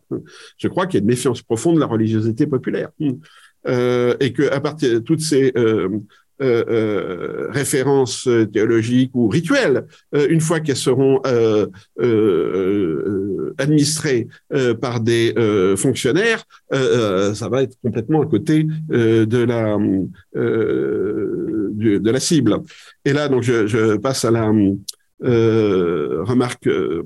Euh, autre remarque, est-ce que c'est pas trop euro-américain? Bah, Justement, non. On voit bien avec cet exemple pris dans le euh, dans le monde euh, musulman, euh, que cette recréation normative à partir d'une déculturation où on va prendre dans la culture uniquement des marqueurs qui vont flotter et qu'on va organiser justement par un codage, on la trouve partout. On la trouve dans l'islam, on la trouve en Chine aussi. Bon, la référence à Confucius aujourd'hui, c'est quoi hein? Euh, euh, C'est euh, incantatoire, mais par contre, on a un système de code, de dressage euh, et de normes qui est extrêmement euh, clair euh, et qui s'impose de haut en bas et euh, où on dit simplement aux gens, euh, on va vous expliquer ce qu'est la vraie culture chinoise. ça évidemment rien à voir. il s'agit pas de euh, philosophie, de religion, etc. Dans l'hindouisme, euh, la manière dont euh, Modi fabrique une religion hindoue, hein, elle se fabrique par exclusion, alors que l'hindouisme est extrêmement intégrateur comme comme religion, parce que l'hindouisme n'est pas un système de dogme, n'est pas un système. Bon, il y a le système de caste, mais alors de manière très intéressante, Moody fait semblant d'ignorer le système de caste parce que ça collerait pas avec l'appareil, enfin la, euh, fait qu'il est élu, etc. Donc, euh, il fait, il escamote ce qui est profondément sociologique, donc en un sens réel dans l'hindouisme, et il invente un, un, un, hindouisme euh, unifié qui n'a jamais existé et qui se construit essentiellement comme l'autre, qui en l'occurrence est musulman. Hein, hein. Euh, donc on a là de la sous le nom de retour à la tradition, etc. On a c'est même plus de l'invention de la tradition parce que ça ne fonctionne pas comme tradition. Ça, euh, ça ne peut pas fonctionner comme tradition. Et chez Poutine, on a, on a, on a la même chose. Bon. Euh, euh, euh l'invention d'une d'un monde russe orthodoxe ou la référence plutôt au monde russe qui n'a jamais existé comme ça, qui ne correspond pas au vécu des gens. Et quand on quand le patriarche Kirill à la fin dit bon si on envahit l'Ukraine, c'est parce que c'est contre la Gay Pride il y a un problème. Là, on n'est plus dans la géostratégie. Hein. Euh, on est euh, effectivement euh, dans une normativité détachée de, de, toute culture. Donc, je pense que c'est très très général ça. Et dernière remarque chez Alain comme chez Stéphane. Est-ce que c'est tenable? Est-ce qu'il n'y a pas effectivement des bon pourquoi les gens vont adhérer euh, ils cherchent quelque chose. Les gens ne sont pas bien dans l'individualisme. Alors, c'est ça le grand problème. Il y a euh, une recherche du lien social. Les gens veulent du lien social. Ils sont pas heureux, euh, à part les ikikomori japonais qui vivent dans leur chambre, euh, qui les parents place de temps en temps des tartines sous, sous la porte, euh, qui s'enferment dans leur chambre. Il y en a quand même 300 000, hein, d'après les... Euh, euh, mais autrement, oui, il y a, y a, quand même une vie sociale, il y a quand même une recherche du lien social. Le problème, c'est la déconnexion entre culture et lien social. C'est pour ça que les gens vont dans j'emploie le terme de secte ici, mais euh, bon, euh, personne ne sait ce que c'est qu'une secte. Mais on va dans des communautés euh, euh, de, foi, par exemple, pentecostalisme, etc., où on peut trouver la chaleur, l'émotion, le lien social, mais en même temps qui est détaché de, la, société. De plus en plus, euh, ces mouvements-là euh, sont euh, bon, ils vont voter par exemple euh, au Brésil, etc. Mais ils sont pas dans la dans le lien social. Ils sont au contraire dans le séparatisme. et on voit bien que il y a un manque. Hein. Le manque, il, il vise deux choses le lien social, manque du lien social, et la culture.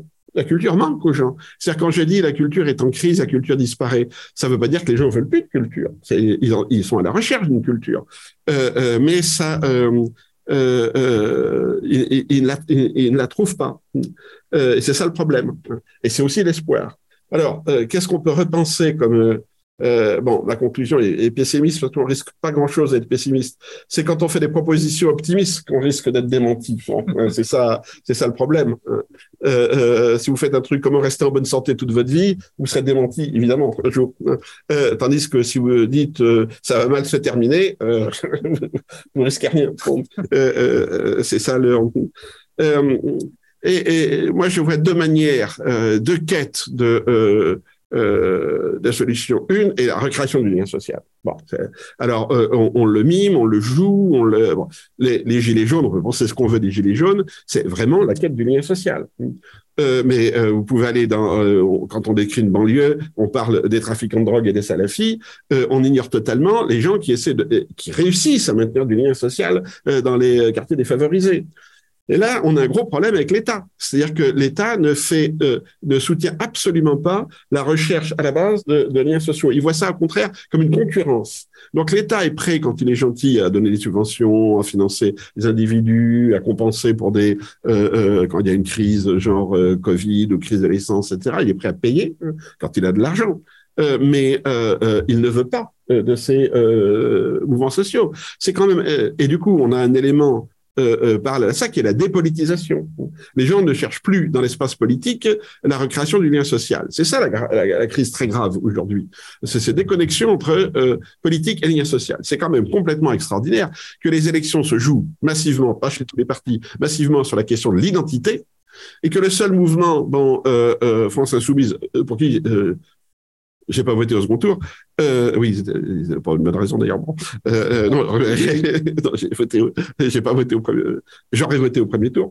Euh, c'est que effectivement, eux sont conscients de la question du lien social mais on leur renvoie à la gueule l'identité. On leur dit, en fait, euh, euh, Mélenchon a été élu par les islamistes. Non. Alors qu'il a été, euh, euh son vote est dans les, euh, dans les lieux défavorisés, où, par définition, hein, il y a une majorité de, une très forte proportion de, de musulmans. Bon. Donc, on lui, dans cette quête bon, je n'approuve pas forcément toutes les, toutes les dimensions. Dans cette quête de recréation d'un lien social, hein, euh, sur des mythes euh, populistes aussi de gauche, hein, euh, on essaie de retrouver la question du jour qui est l'identité alors que c'est pas la question. Et donc le débat politique aujourd'hui est entièrement sur l'identité, alors que c'est pas là-dessus que les gens votent. Bon, ils votent pas euh, Front National parce qu'ils veulent pas d'immigrés. Euh, en Italie, c'est très clair. Les mêmes gens ont voté pour, euh, c'est tous les partis un par un. Euh, euh, c'est pas par hasard si Zemmour a fait un score plat, alors que théoriquement, quand on regarde les sondages, il aurait dû faire 70% des voix. Bon, il fait 7%. Et par contre, il y a des manifestations, euh, il y a des centaines de milliers de gens dans la rue, c'est jamais sur la question identitaire, jamais. Hein. Parfois avec la manif euh, pour tous, c'est sur la question des valeurs, mais la manif euh, pour tous est très prudente de pas se lancer dans le truc euh, identitaire, et, et ceux qui participent là-dedans, qui se lancent dans le, la revendication identitaire, ils, ils mettent plus de 300 000 personnes dans, dans la rue, c'est fini. Donc les mouvements sociaux existent, hein, existent, mais ils sont pas pris en compte par le politique, ils sont vus comme concurrents par l'État, euh, euh, et l'État fonctionne par des sondages, on cherche des opinions des gens. évidemment, alors si on prend les opinions, bon, si on demande aux gens, est-ce que vous trouvez qu'il y a trop d'immigrés? Bah oui, 70% on va dire qu'il y a trop d'immigrés. Est-ce que vous trouvez qu'il y a beaucoup d'insécurité? Ah bah oui, il y a beaucoup d'insécurité. Bon, euh, est-ce que vous préférez fromage et dessert ou dessert tout seul? Non, je préfère fromage et dessert. Bon, les gens ont toujours des opinions, hein. euh, mais euh, leur vie c'est pas une succession d'opinions. Ils passent pas leur temps à cocher des cases, hein. Euh, et ça on le voit pas du tout. on, on le voit pas du tout. Donc, euh, alors ça, c'est le premier, euh, la première tentative de recréer la culture, c'est d'abord de recréer le lien social. La deuxième tentative et la dernière, euh, c'est la pédagogie autoritaire. C'est-à-dire de dire bon bah par exemple il y a le problème c'est la masculinité. Est-ce que cette masculinité d'origine biologique ou culturelle, on ne sait pas trop, mais on va essayer de recréer euh, euh, une nouvelle masculinité par la pédagogie autoritaire. Donc, il faut apprendre à enseigner à nos garçons euh, euh telle ou telle chose. Il faut que le professeur, euh, que, que, les professeurs enseignent telle ou telle chose. Il faut, bon, il y a toute une série de mesures qui relèvent la pédagogie autoritaire. Pourquoi autoritaire? Parce qu'elle n'est pas spontanément reçue, hein, évidemment. il y a des résistances, c'est le moins qu'on puisse dire. Hein. et cette idée que la pédagogie autoritaire finira par créer des habitus, hein, des nouveaux comportements qui à leur tour créeront une nouvelle culture. Voilà, ça c'est le, euh, euh, c'est euh, l'optimisme pédagogique. Quand on fait de la pédagogie, on est toujours optimiste, autrement on n'en ferait pas. je suis sceptique, mais si ça marche, tant mieux. Mais je suis sceptique. Je, je, pense que c'est bon. Il y a eu des travaux là-dessus. mais je ne crois pas dans la pédagogie autoritaire comme fondement d'une nouvelle culture. Euh, oui, alors, euh, on a un peu de temps pour euh, les questions. Donc, oui, allez-y. Je vous remercie. merci pour cet excellent rapport et les interventions. Si vous me permettez, je vais faire peut-être part aussi de mon expérience, parce que j'ai travaillé à l'UNESCO et tout ça. Et j'ai fait des rapports un peu avec Vaudemire. Et à la fin, je vais peut-être vers sous forme de questions de, de questions, parce que je suis un peu guidée par le pessimisme de la raison, mais c'est plus fort que moi. Il y a l'optimisme de la volonté qui l'emporte chez moi. Alors j'aurais une, question à vous poser au niveau des solutions aussi. Euh, euh pas solution, mais l'évolution, euh, notre vision de l'évolution ça se rapproche un peu à la thèse de M. Diekov. Alors, euh, ma première observation, c'est, et ça m'a fait penser ce que vous avez dit au niveau des valeurs euh, qui, sont remplacées par euh, des normes, à ce que disait Monique Cheminier-Gendreau, parce que j'avais, dans un de mes programmes, elle avait évoqué cette question de du fait que les valeurs qui sont qui qui sont traduites dans les lois et ils sont peu à peu euh, font place à des normes qui, est la contractualisation des rapports euh, sociaux. Et, et Alain Soupiot aussi, au Collège de France, reprend cette idée des normes. Et, et je rapporte ça aussi un peu à ce qu'a dit Régis Debray, l'américanisation du monde. Parce que là, moi, j'ai vu, j'avais beaucoup de luttes dans mes programmes c'était l'approche européenne au sens français qui s'opposait à l'approche euh, anglaise. Et j'avais chaque fois que je faisais une proposition qui allait dans le sens de fédéralisme, j'avais une opposition du groupe anglais qui m'empêchait d'avancer dans, dans ce sens. Et ça, je pense ce que dit Régis Debé se rapproche, c'est plutôt anglo-saxon, pas nécessairement américain, mais c'est l'approche anglaise. Alors, euh, ceci dit, ça m'amène à, d'autres aspects. Et ce que vous avez dit là au niveau qui est très intéressant, euh, euh, les désirs qui l'emportent sur les valeurs. Et là, je me demande si c'est pas justement l'individualisation des sociétés qui remplace les valeurs. Et maintenant, actuellement, avec ce qui se passe en Inde et ailleurs, on a une exaspération de l'individualisme. Excusez-moi, peut-être si vous pouvez conclure euh, pour oui, prendre d'autres. pas inintéressant ce que je dis. Et alors, avec ce que vous disiez au niveau de la marchandisation, euh, Gunther Andrés, il vient de sortir un bouquin où, euh, dans la traduction de son livre sur le rêve des, euh, des marchandises. Et, et là-dedans, il parle même du fait que même les morts sont marchandisés. Et ça, ça, ça m'a paru très intéressant. Ça revenait à ce que vous disiez. Alors euh, là, j'arrive à la fin euh, à ma question euh, parce que ce qu'on disait dans le temps à l'UNESCO avec ces histoires de la, la mondialisation, il y avait la crainte de l'uniformisation du monde. Alors, et ce que Monsieur Lacroix a dit qui était très intéressant, qui est, il a pris votre euh, thèse, qui est l'implicite, qui est explicité. Et je me demande, là, ça c'est mon côté optimiste, est-ce que ça, ça ne permettrait pas justement de dépasser ce qui est à rejeter? Le fait quand ça devient explicite, normalisé, si on n'en veut pas, ce qui se faisait, par exemple, les femmes, on, les obligeait à mettre le foulard. Si tout ça, quand c'est explicité, et après, les gens sont pas si bêtes, à un moment, il y a des, des gens sortent et disent ça, c'est pas l'islam, ça, c'est pas le Coran, c'était des pratiques archaïques. Je me demande si cette euh, explicitation n'a pas un aspect positif sous cet angle. Et Merci. Peut-être qu'on peut passer la parole. Comme vous avez dit, le benchmarking. Et ça, c'était ma question parce que moi, je m'opposais à l'universalisme qui était europocentrique. Je disais toujours qu'il y a peut-être certaines valeurs aussi en Orient. Et quand vous parlez de benchmarking, eh, peut-être si on était capable de prendre ce qu'il y a de meilleur dans chaque culture, on ferait une universalisation qui ne serait pas uniquement au repos centré. Mais c'est peut-être pas ce qui arrive, mais peut-être à nous de voir est-ce qu'on pourrait pas inverser. Justement, c'est le rôle des intellectuels avec leurs livres d'apporter à faire en sorte d'inverser la, euh, la tendance. Je vous remercie. Merci, merci. Euh, vous aviez une question. d'avoir pris peut-être un peu plus le temps. Euh, oui, Olivier, c'est une question courte qui m'inspire la journée parce que c'est les midterms aux États-Unis et son interprétation sur le Trumpisme. Est-ce que la victoire en 2016 de Donald Trump et aussi la trumpisation, comme on l'a dit, du Parti républicain et le mouvement MAGA, Make America Great Again, est-ce que c'est le résultat d'une déculturalisation ou au contraire, est-ce que c'est une expression de la guerre des cultures C'est souvent ça l'interprétation qui est dans le... Euh, euh, juste devant, et puis ensuite, je donne. Allez-y. Merci pour votre présentation. Euh, j'ai trouvé ça très intéressant et ça m'a fait penser un peu à la thèse de la colonisation du monde vécu de Habermas.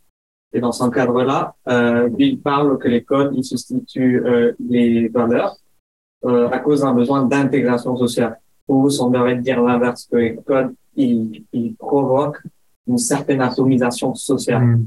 une individualisation. Mais est-ce que alors, euh, vous ne pensez pas que cette codification serait aussi nécessaire pour garantir un certain euh, vivre ensemble dans un contexte d'effacement des différences linguistiques et culturelles notamment?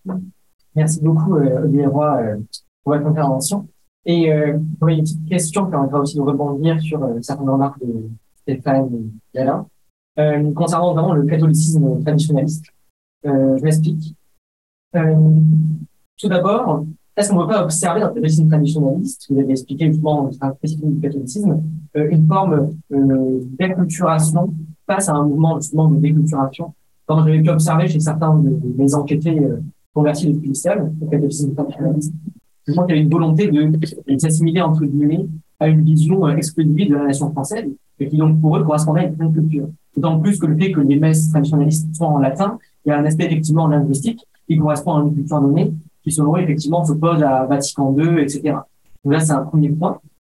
Mais malgré tout, est-ce qu'on ne peut pas constater, et ça, ça, ça une forme de, au sein d'un même, si je puis dire, courant, comme le courant euh, catholique traditionnaliste en quelque sorte, à la fois une, comment dire, un processus d'acculturation de certains acteurs qui sont en quête de culture, comme certains convertis, et un mouvement de déculturation. Et à cet égard, je me demande si le catholicisme traditionnaliste, sur certains aspects, pourrait être considéré comme une forme de fondamentalisme. Par exemple, euh, une convertie euh, que je dans l'observation démographique, qui, euh, comment dire, s'attachait à appliquer euh, le moindre geste de manière très euh, littérale, comme on peut parler dans la par exemple, à certains égards, abaisser euh, justement, à s'incliner dès que l'essence de, de, de, la Trinité était prononcée, que ne faisaient pas la plupart, j'allais dire, des catholiques traditionnalistes, cest dire qui sont nés catholiques traditionnalistes, et justement, elle leur reprochait cet élément-là. Donc, lors des travaux de l'Estra Zurek, de ce point de vue, avec les convertis à l'islam, au salafisme, à tout un et de la même manière, la plupart des catholiques traditionnalistes, on en prend par exemple aussi la Ligue Saint-Michel, qui est très, très radicale, et qui rejoint justement cette question identitaire que vous évoquez. Terminer avec ça, dans le sens où ils considèrent par exemple que la France décline selon eux depuis qu'elle n'a plus, en tout cas, dire, à leurs yeux, une vision raciste du monde.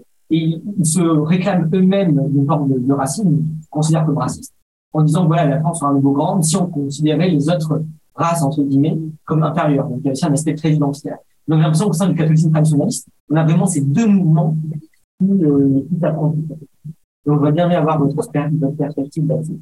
Et voilà, et encore merci pour votre intervention qui euh, nous donne de nombreuses perspectives aussi pour la thèse de doctorat. merci. Euh, Élise, oui.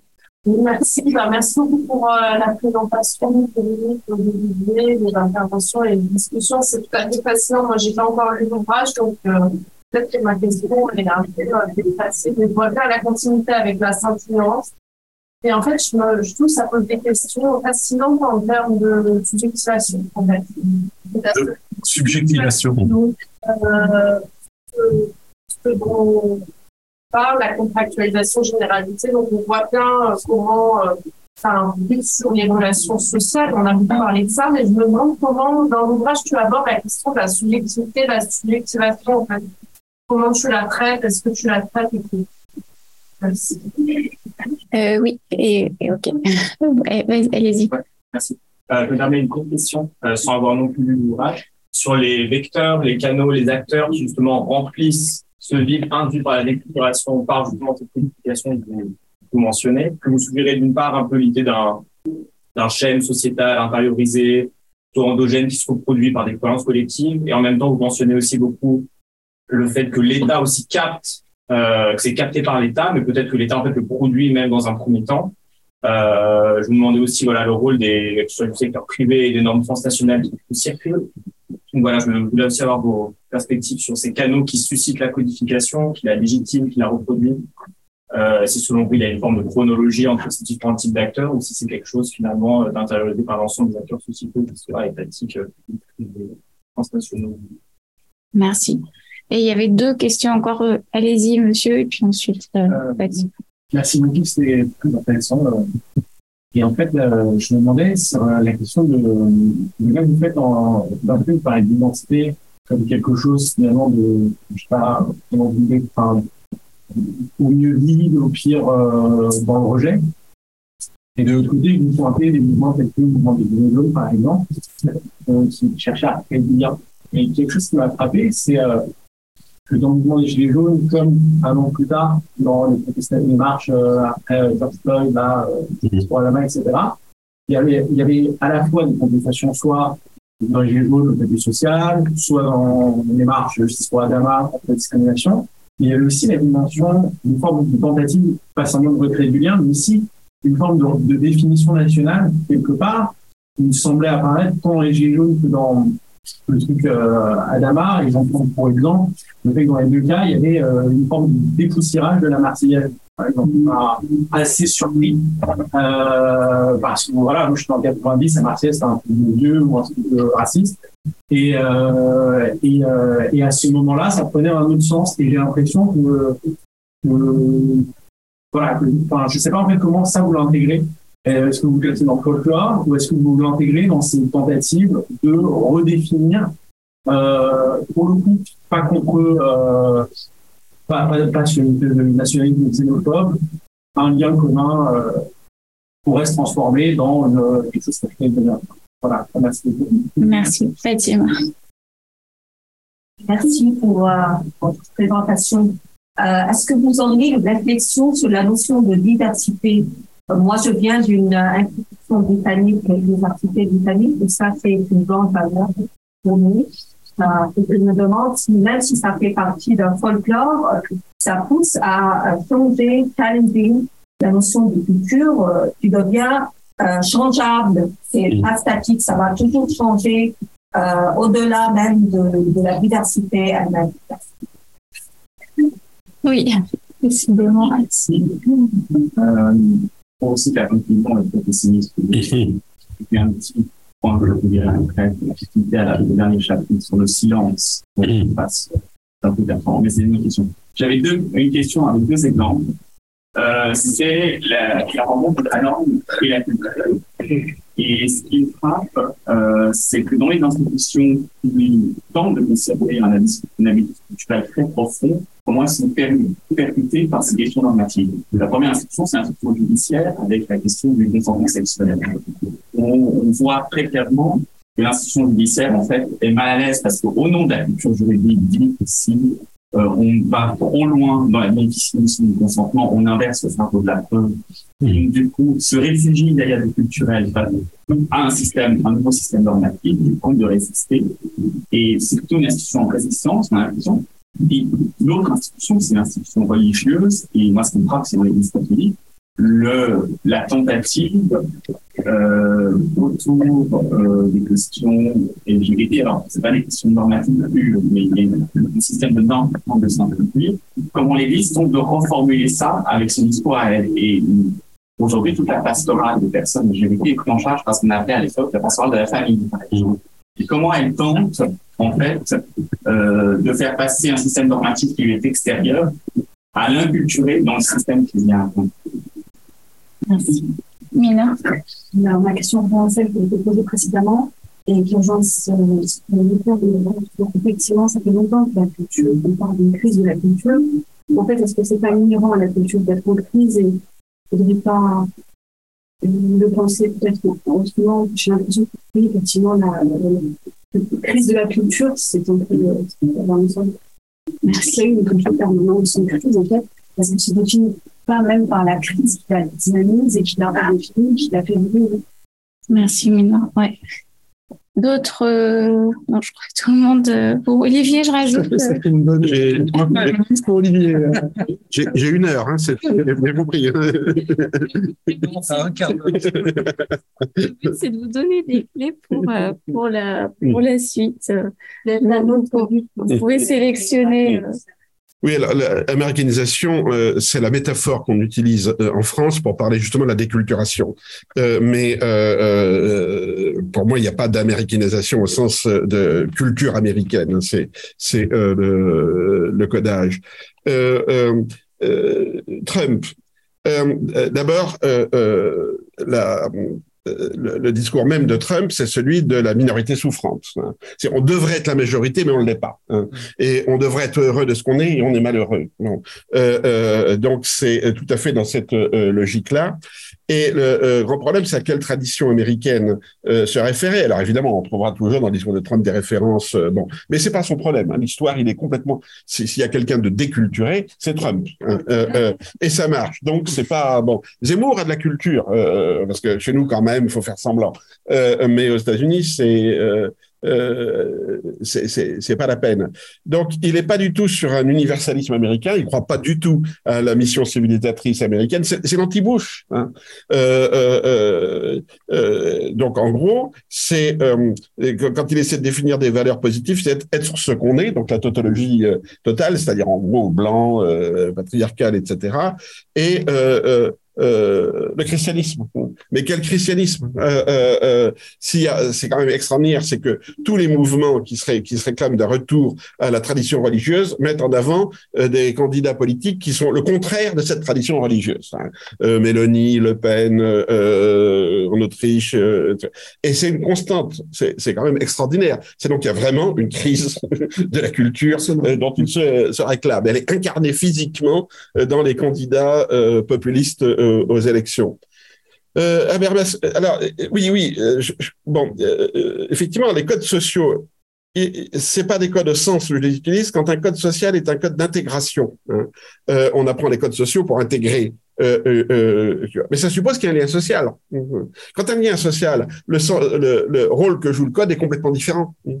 Parce que quand a un social, il y a une culture, et simplement on n'entre pas dans une culture comme ça. Hein, c'est pas en, lisant des tas de livres rentre dans une culture. Donc on apprend les codes. Alors on dit il n'a pas les codes. Pour certains jeunes candidats à Sciences Po, par exemple, qui sont très brillants, mais ils n'ont pas les codes. Voilà, j'ai entendu cette expression assez souvent. Hein. Euh, euh, euh, euh, parce qu'on fait comme si, effectivement, il y avait une culture, euh, Sciences Po, entre autres, hein, qui me paraît, on peut couper, hein, le, en crise en ce moment. donc voilà, quand il y a plus de, quand le lien social, quand le groupe ne fonctionne plus, les codes ne sont plus des codes d'accès. Ce sont, euh, euh, c'est des codes de remplacement, euh, remplacement de culture euh, qui n'existent pas. les cultures catholiques. alors, ces histoires des convertis. Les convertis sont des gens qui croient adhérer à une culture, mais qui en fait la vivent sous forme de code. C'est le type même justement de la déculturation, mais ils sont pas du tout contents quand on leur dit ça. Ils croient vraiment avoir accès à une culture. Et c'est pour ça qu'ils vont euh, euh, chez des cultures un petit peu euh, en toc, je dirais, où on leur dit, voilà, le latin, c'est la preuve que vous êtes dans la vraie culture. Donc, ils ont un siècle de retard là-dessus. On, on, joue à la... On, on, joue être dans la, culture. Hein. la subjectivation, alors... Hmm, bien sûr, les gens cherchent hein, euh, euh, et ils trouvent où, est, ce qu'ils vont le trouver, ou exercer cette utilisation dans la subculture, dans la communauté euh, affective, dans la qu'elle soit une communauté internet, etc. C'est euh, je dirais, sur Internet, on peut fabriquer une communauté réduite aux acquis, hein, c'est-à-dire ou euh, réduite à ce que chacun met de lui-même euh, là-dedans. Et alors, ils le vivent dans un rapport subjectif très fort. Ça crée des, des drames quand on exclut, quand on se fâche, etc. Mais c'est toujours au niveau un niveau qui est justement infrapolitique et, et qui n'est pas le garant d'un lien social. Euh, euh, d'où oui, ce côté euh, communauté affective.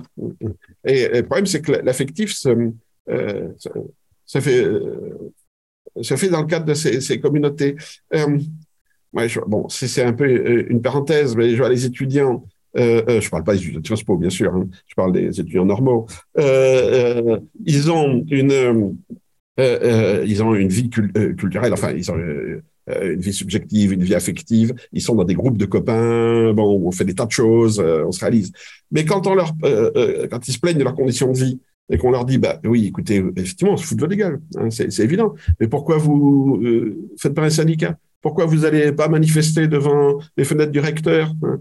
Euh, euh, S'il y a un truc que tout gouvernement français craint, c'est les étudiants dans la rue. Hein. Pourquoi vous n'y allez pas? Oh ben non, euh, oui, ça ça passe pas, on n'y pense pas, euh, on, on s'intéresse pas à la politique. Euh, alors ils gueulent parce que euh, ils n'ont pas bouffé, c'est vrai, hein, et qu'on fait rien pour leur faciliter la vie. Et puis ils passent pas aux politiques parce que c'est pas là qu'ils vivent. Hein. Ils vivent dans un autre dans un autre monde. Hein. Euh, euh, en dehors. Alors, c'est, euh, alors ça durera peut-être pas. Secteur privé. Alors c'est très intéressant de voir dans, dans, dans, le fond le secteur privé, euh, alors qu'on s'y attendait pas, va s'emparer euh, des euh, nouvelles normes de la réalisation de soi, de l'individu désirant, etc. Alors on comprend ça très bien avec les les startups, les magas, enfin ceux qui sont nés, qui ont fait leur fric sur la culture euh, Internet, etc. Mais il y a, un truc qui est très intéressant, c'est l'affaire de Disneyland en, Floride.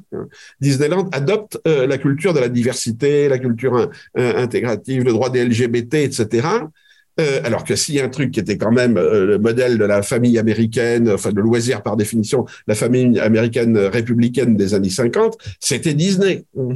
Et là, euh, et donc le gouverneur euh, de Santis a privé euh, Disney de ses facilités fiscales hein, pour les punir. Hein. Donc il utilise une technique de gauche, c'est-à-dire de jouer sur les impôts, etc., parce qu'il considère que Disney a trahi la culture américaine, alors que Disney était vu comme justement un des porteurs de la de la culture américaine. Et alors le rapport du bon, le privé joue sur l'ubérisation, ça c'est clair. Hein. Et dans l'ubérisation, euh, l'individu doit être content. Euh, euh, il doit avoir l'impression qu'il se, qu'il se réalise lui-même dans le travail. Il déchante, évidemment, à un moment donné. Hein. En général, il est viré juste avant de déchanter. mais il y a ici une, une logique du au travail qui est complètement complètement différente. Et dans ce sens-là le, le, privé a complètement entériné ces nouvelles formes de désocialisation hein, et donc, a, euh, euh, on le voit dans le Parti républicain, c'est-à-dire ce décalage complet entre le monde des affaires. Jusqu'à maintenant, le Parti républicain, c'était quand même celui du monde des affaires. Bon. Et là, le monde des affaires euh, le, quitte, parce que Trump, c'est pas bon pour les, affaires, sauf pour celle de Trump. Mais pour les autres, c'est pas bon du tout. Mais en même temps, le monde du business, il passe pas à gauche pour autant. Alors, ils vont adopter ces, codes de comportement issus de cette euh, de, cette crise de la culture, et ils ne sont plus porteurs de, de projets nationaux. Et en plus, ils s'en fichent puisqu'ils sont sur le, euh, sur le, sur le, sur le global. Alors, oui, il y a une autre chose. Bon, j'ai regroupé plusieurs euh, trucs ici. C'est ces mouvements, bon, ces mouvements de, de protestation. Euh, c'est vraiment la quête euh, du lien social, c'est la protestation euh, contre euh, à la fois l'ubérisation et le rôle de l'État. Hein. ça c'est ça c'est clair. Euh, et on, joue à faire communauté. Et donc, on va se euh, rencontrer dans un territoire spécifique, la zone à défendre, la place Tahrir, euh, euh, les safe space des universités. Entre parenthèses, la droite fait la même chose, hein, de, chercher des gated communities, des frontières nationales, faire passer l'État américain au-dessus de l'État fédéral, etc., etc. On a ces, mêmes phénomènes. On va créer un, un, un, une espèce de fusion euh, euh, fusion affective. Mais en même temps, c'est la différence avec la secte, euh, on, on, veut exister au niveau national, on veut exister au niveau politique. Donc, on va effectivement reprendre des symboles, reprendre des références révolutionnaires, par exemple, ou des, ou des choses comme ça, pour contester, dans le fond, à l'État, le monopole de la gestion de pas du patriotisme, ça serait trop fort, mais de la gestion de l'histoire nationale. Et ça, c'est plus fort dans un pays comme la France, où on a une mémoire historique. Euh, et il n'y a pas qu'en France où on a une forte mémoire, euh, mémoire historique. Euh, mais ça, pour moi, ça ne débouche pas sur des, ça ne crée pas de vrais partis politiques. C'est effectivement, c'est quand même, euh, euh, une première fois, on pourrait dire, on a des mouvements sociaux euh, qui, sont pas bon, euh, qui sont assez profonds et qui n'ont pas de traduction politique. ils interviennent dans le champ politique, mais il n'y a pas de parti politique qui les représente. Il y en a qui voudraient, hein, mais ça, ça marche pas. La diversité, c'est un slogan, la diversité, parce que diversité de quoi hein? Alors, on dit de communauté, mais il n'y a pas de communauté. Euh, c'est ça le, le problème. Euh, quand on dit euh, le multiculturalisme ne fonctionne pas, euh, vous n'avez pas euh, de euh, communauté musulmane. Vous avez des entrepreneurs des communautés musulmanes, c'est-à-dire des gens qui disent parler au nom d'une communauté musulmane. Vous avez des pratiques religieuses, etc. Mais il n'y a pas de communauté musulmane. C'est une construction artificielle de l'extérieur pour gérer une, une, société effectivement très très mélangée, très complexe. Et quand on regarde à l'intérieur de ces communautés ou de ces supposées communautés, on voit au contraire qu'on a une course à la différence à la différence à l'intérieur, hein, euh, différence euh, religieuse. Bon, euh, euh, plus musulman que moi, tu meurs. et du côté chrétien, plus saint que moi, tu, tu meurs. on est toujours dans cette concurrence du plus légitime que, que l'autre, hein, qui est qui est très très fort. Dans les mouvements, disons sur des bases de genre, c'est la course à la petite différence. C'est LGBT plus plus plus plus plus. Et à la fin, c'est mon l'identité, c'est mon identité à moi. Hein. Et on n'arrive plus à refaire collectif. C'est pour ça qu'il y a un problème de la réponse féministe, par exemple, au niveau, euh, euh, à la répression sur l'avortement aux États-Unis. Un, autre exemple, alors là, euh, ça peut inclure les étudiants de Sciences Po, c'est l'étudiant, pas besoin de donner des noms, il y en a trop, euh, l'étudiant qui dit voilà, alors moi je travaille sur mon groupe. Hein. Je suis alors euh, euh, ça dans le genre, ça dans la race, ça dans le ceci, ça dans le cela, et donc je suis légitime pour travailler sur mon groupe. Voilà. Alors là, j'en cite une parce qu'elle a écrit, elle a écrit de manière très intelligente. J'ai oublié son nom, mais elle a écrit de manière très intelligente sa situation. Elle est donc québécoise, d'origine africaine de l'Ouest, noire évidemment, femme, et elle dit je vais donc travailler sur les femmes qui sont au Québec, qui sont noirs originaires de l'Afrique de l'Ouest et qui sont femmes de ménage. Bon. Hum. Euh, euh, alors là, on prend les. Euh, donc, elle va travailler sur elle. Et les femmes noires, etc., euh, lui font remarquer qu'elles sont femmes de ménage, mais pas elles. Hein. Euh, et elle dit, mais pourquoi tu travailles sur nous hein euh, Tu cherches une augmentation de salaire, tu cherches à devenir professeur. La thèse, oui, alors, parce qu'elles sont pas idiotes. Donc la thèse, ça sert à quoi une thèse? Eh ben voilà, si je passe ma thèse, je pourrais être professeur. Ah bon, bon, donc tu gagneras plus d'argent, etc. Oui, enfin, c'est pas pour ça que je travaille sur vous. Mais alors tu travailles sur nous, pourquoi? Bon, pour défendre la cause des femmes de ménage, ben, dans ce cas-là, faut être syndicaliste. Hein, bon, et alors dans les, ça marche aussi avec des mouvements de libération. Des gars qui me disent, voilà, moi je euh, je travaille sur tel mouvement de libération parce que je suis euh, comme eux, je parle leur langue, j'ai des trucs et tout et tout. Bon, il va interviewer des gars qui se battent. Et à un moment donné, les gars qui se battent lui disent mais pourquoi tu te bats pas avec nous hein? Pourquoi tu viens euh, nous demander de raconter nos histoires de combat alors que toi t'es es où? À Florence oh bon, et, et, c'est très intéressant parce que ils font un retour de terrain. Ils sont bien obligés de raconter ça dans, leur thèse. Et donc c'est à dire bon, on n'est jamais représentant d'une communauté, sauf sur un plan politique quand la communauté vote pour vous. Hein. Mais quand on dit, moi, je sais mieux, parce qu'en plus, je suis un intellectuel, je sais mieux que les autres ce que, ça représente, euh, non, les autres disent, euh, euh, tu, tu fais l'argent sur nous. Ce qui est, un débat qu'on entend constamment euh, dans, les banlieues ou ailleurs. Dès qu'il y en a un qui, commence à dire euh, je vais parler pour les autres, les autres le rattrapent. Hein. Je parle pas des footballeurs, mais ça, marche très bien avec les footballeurs aussi. Les autres le rattrapent en disant mais tu te prends pour qui?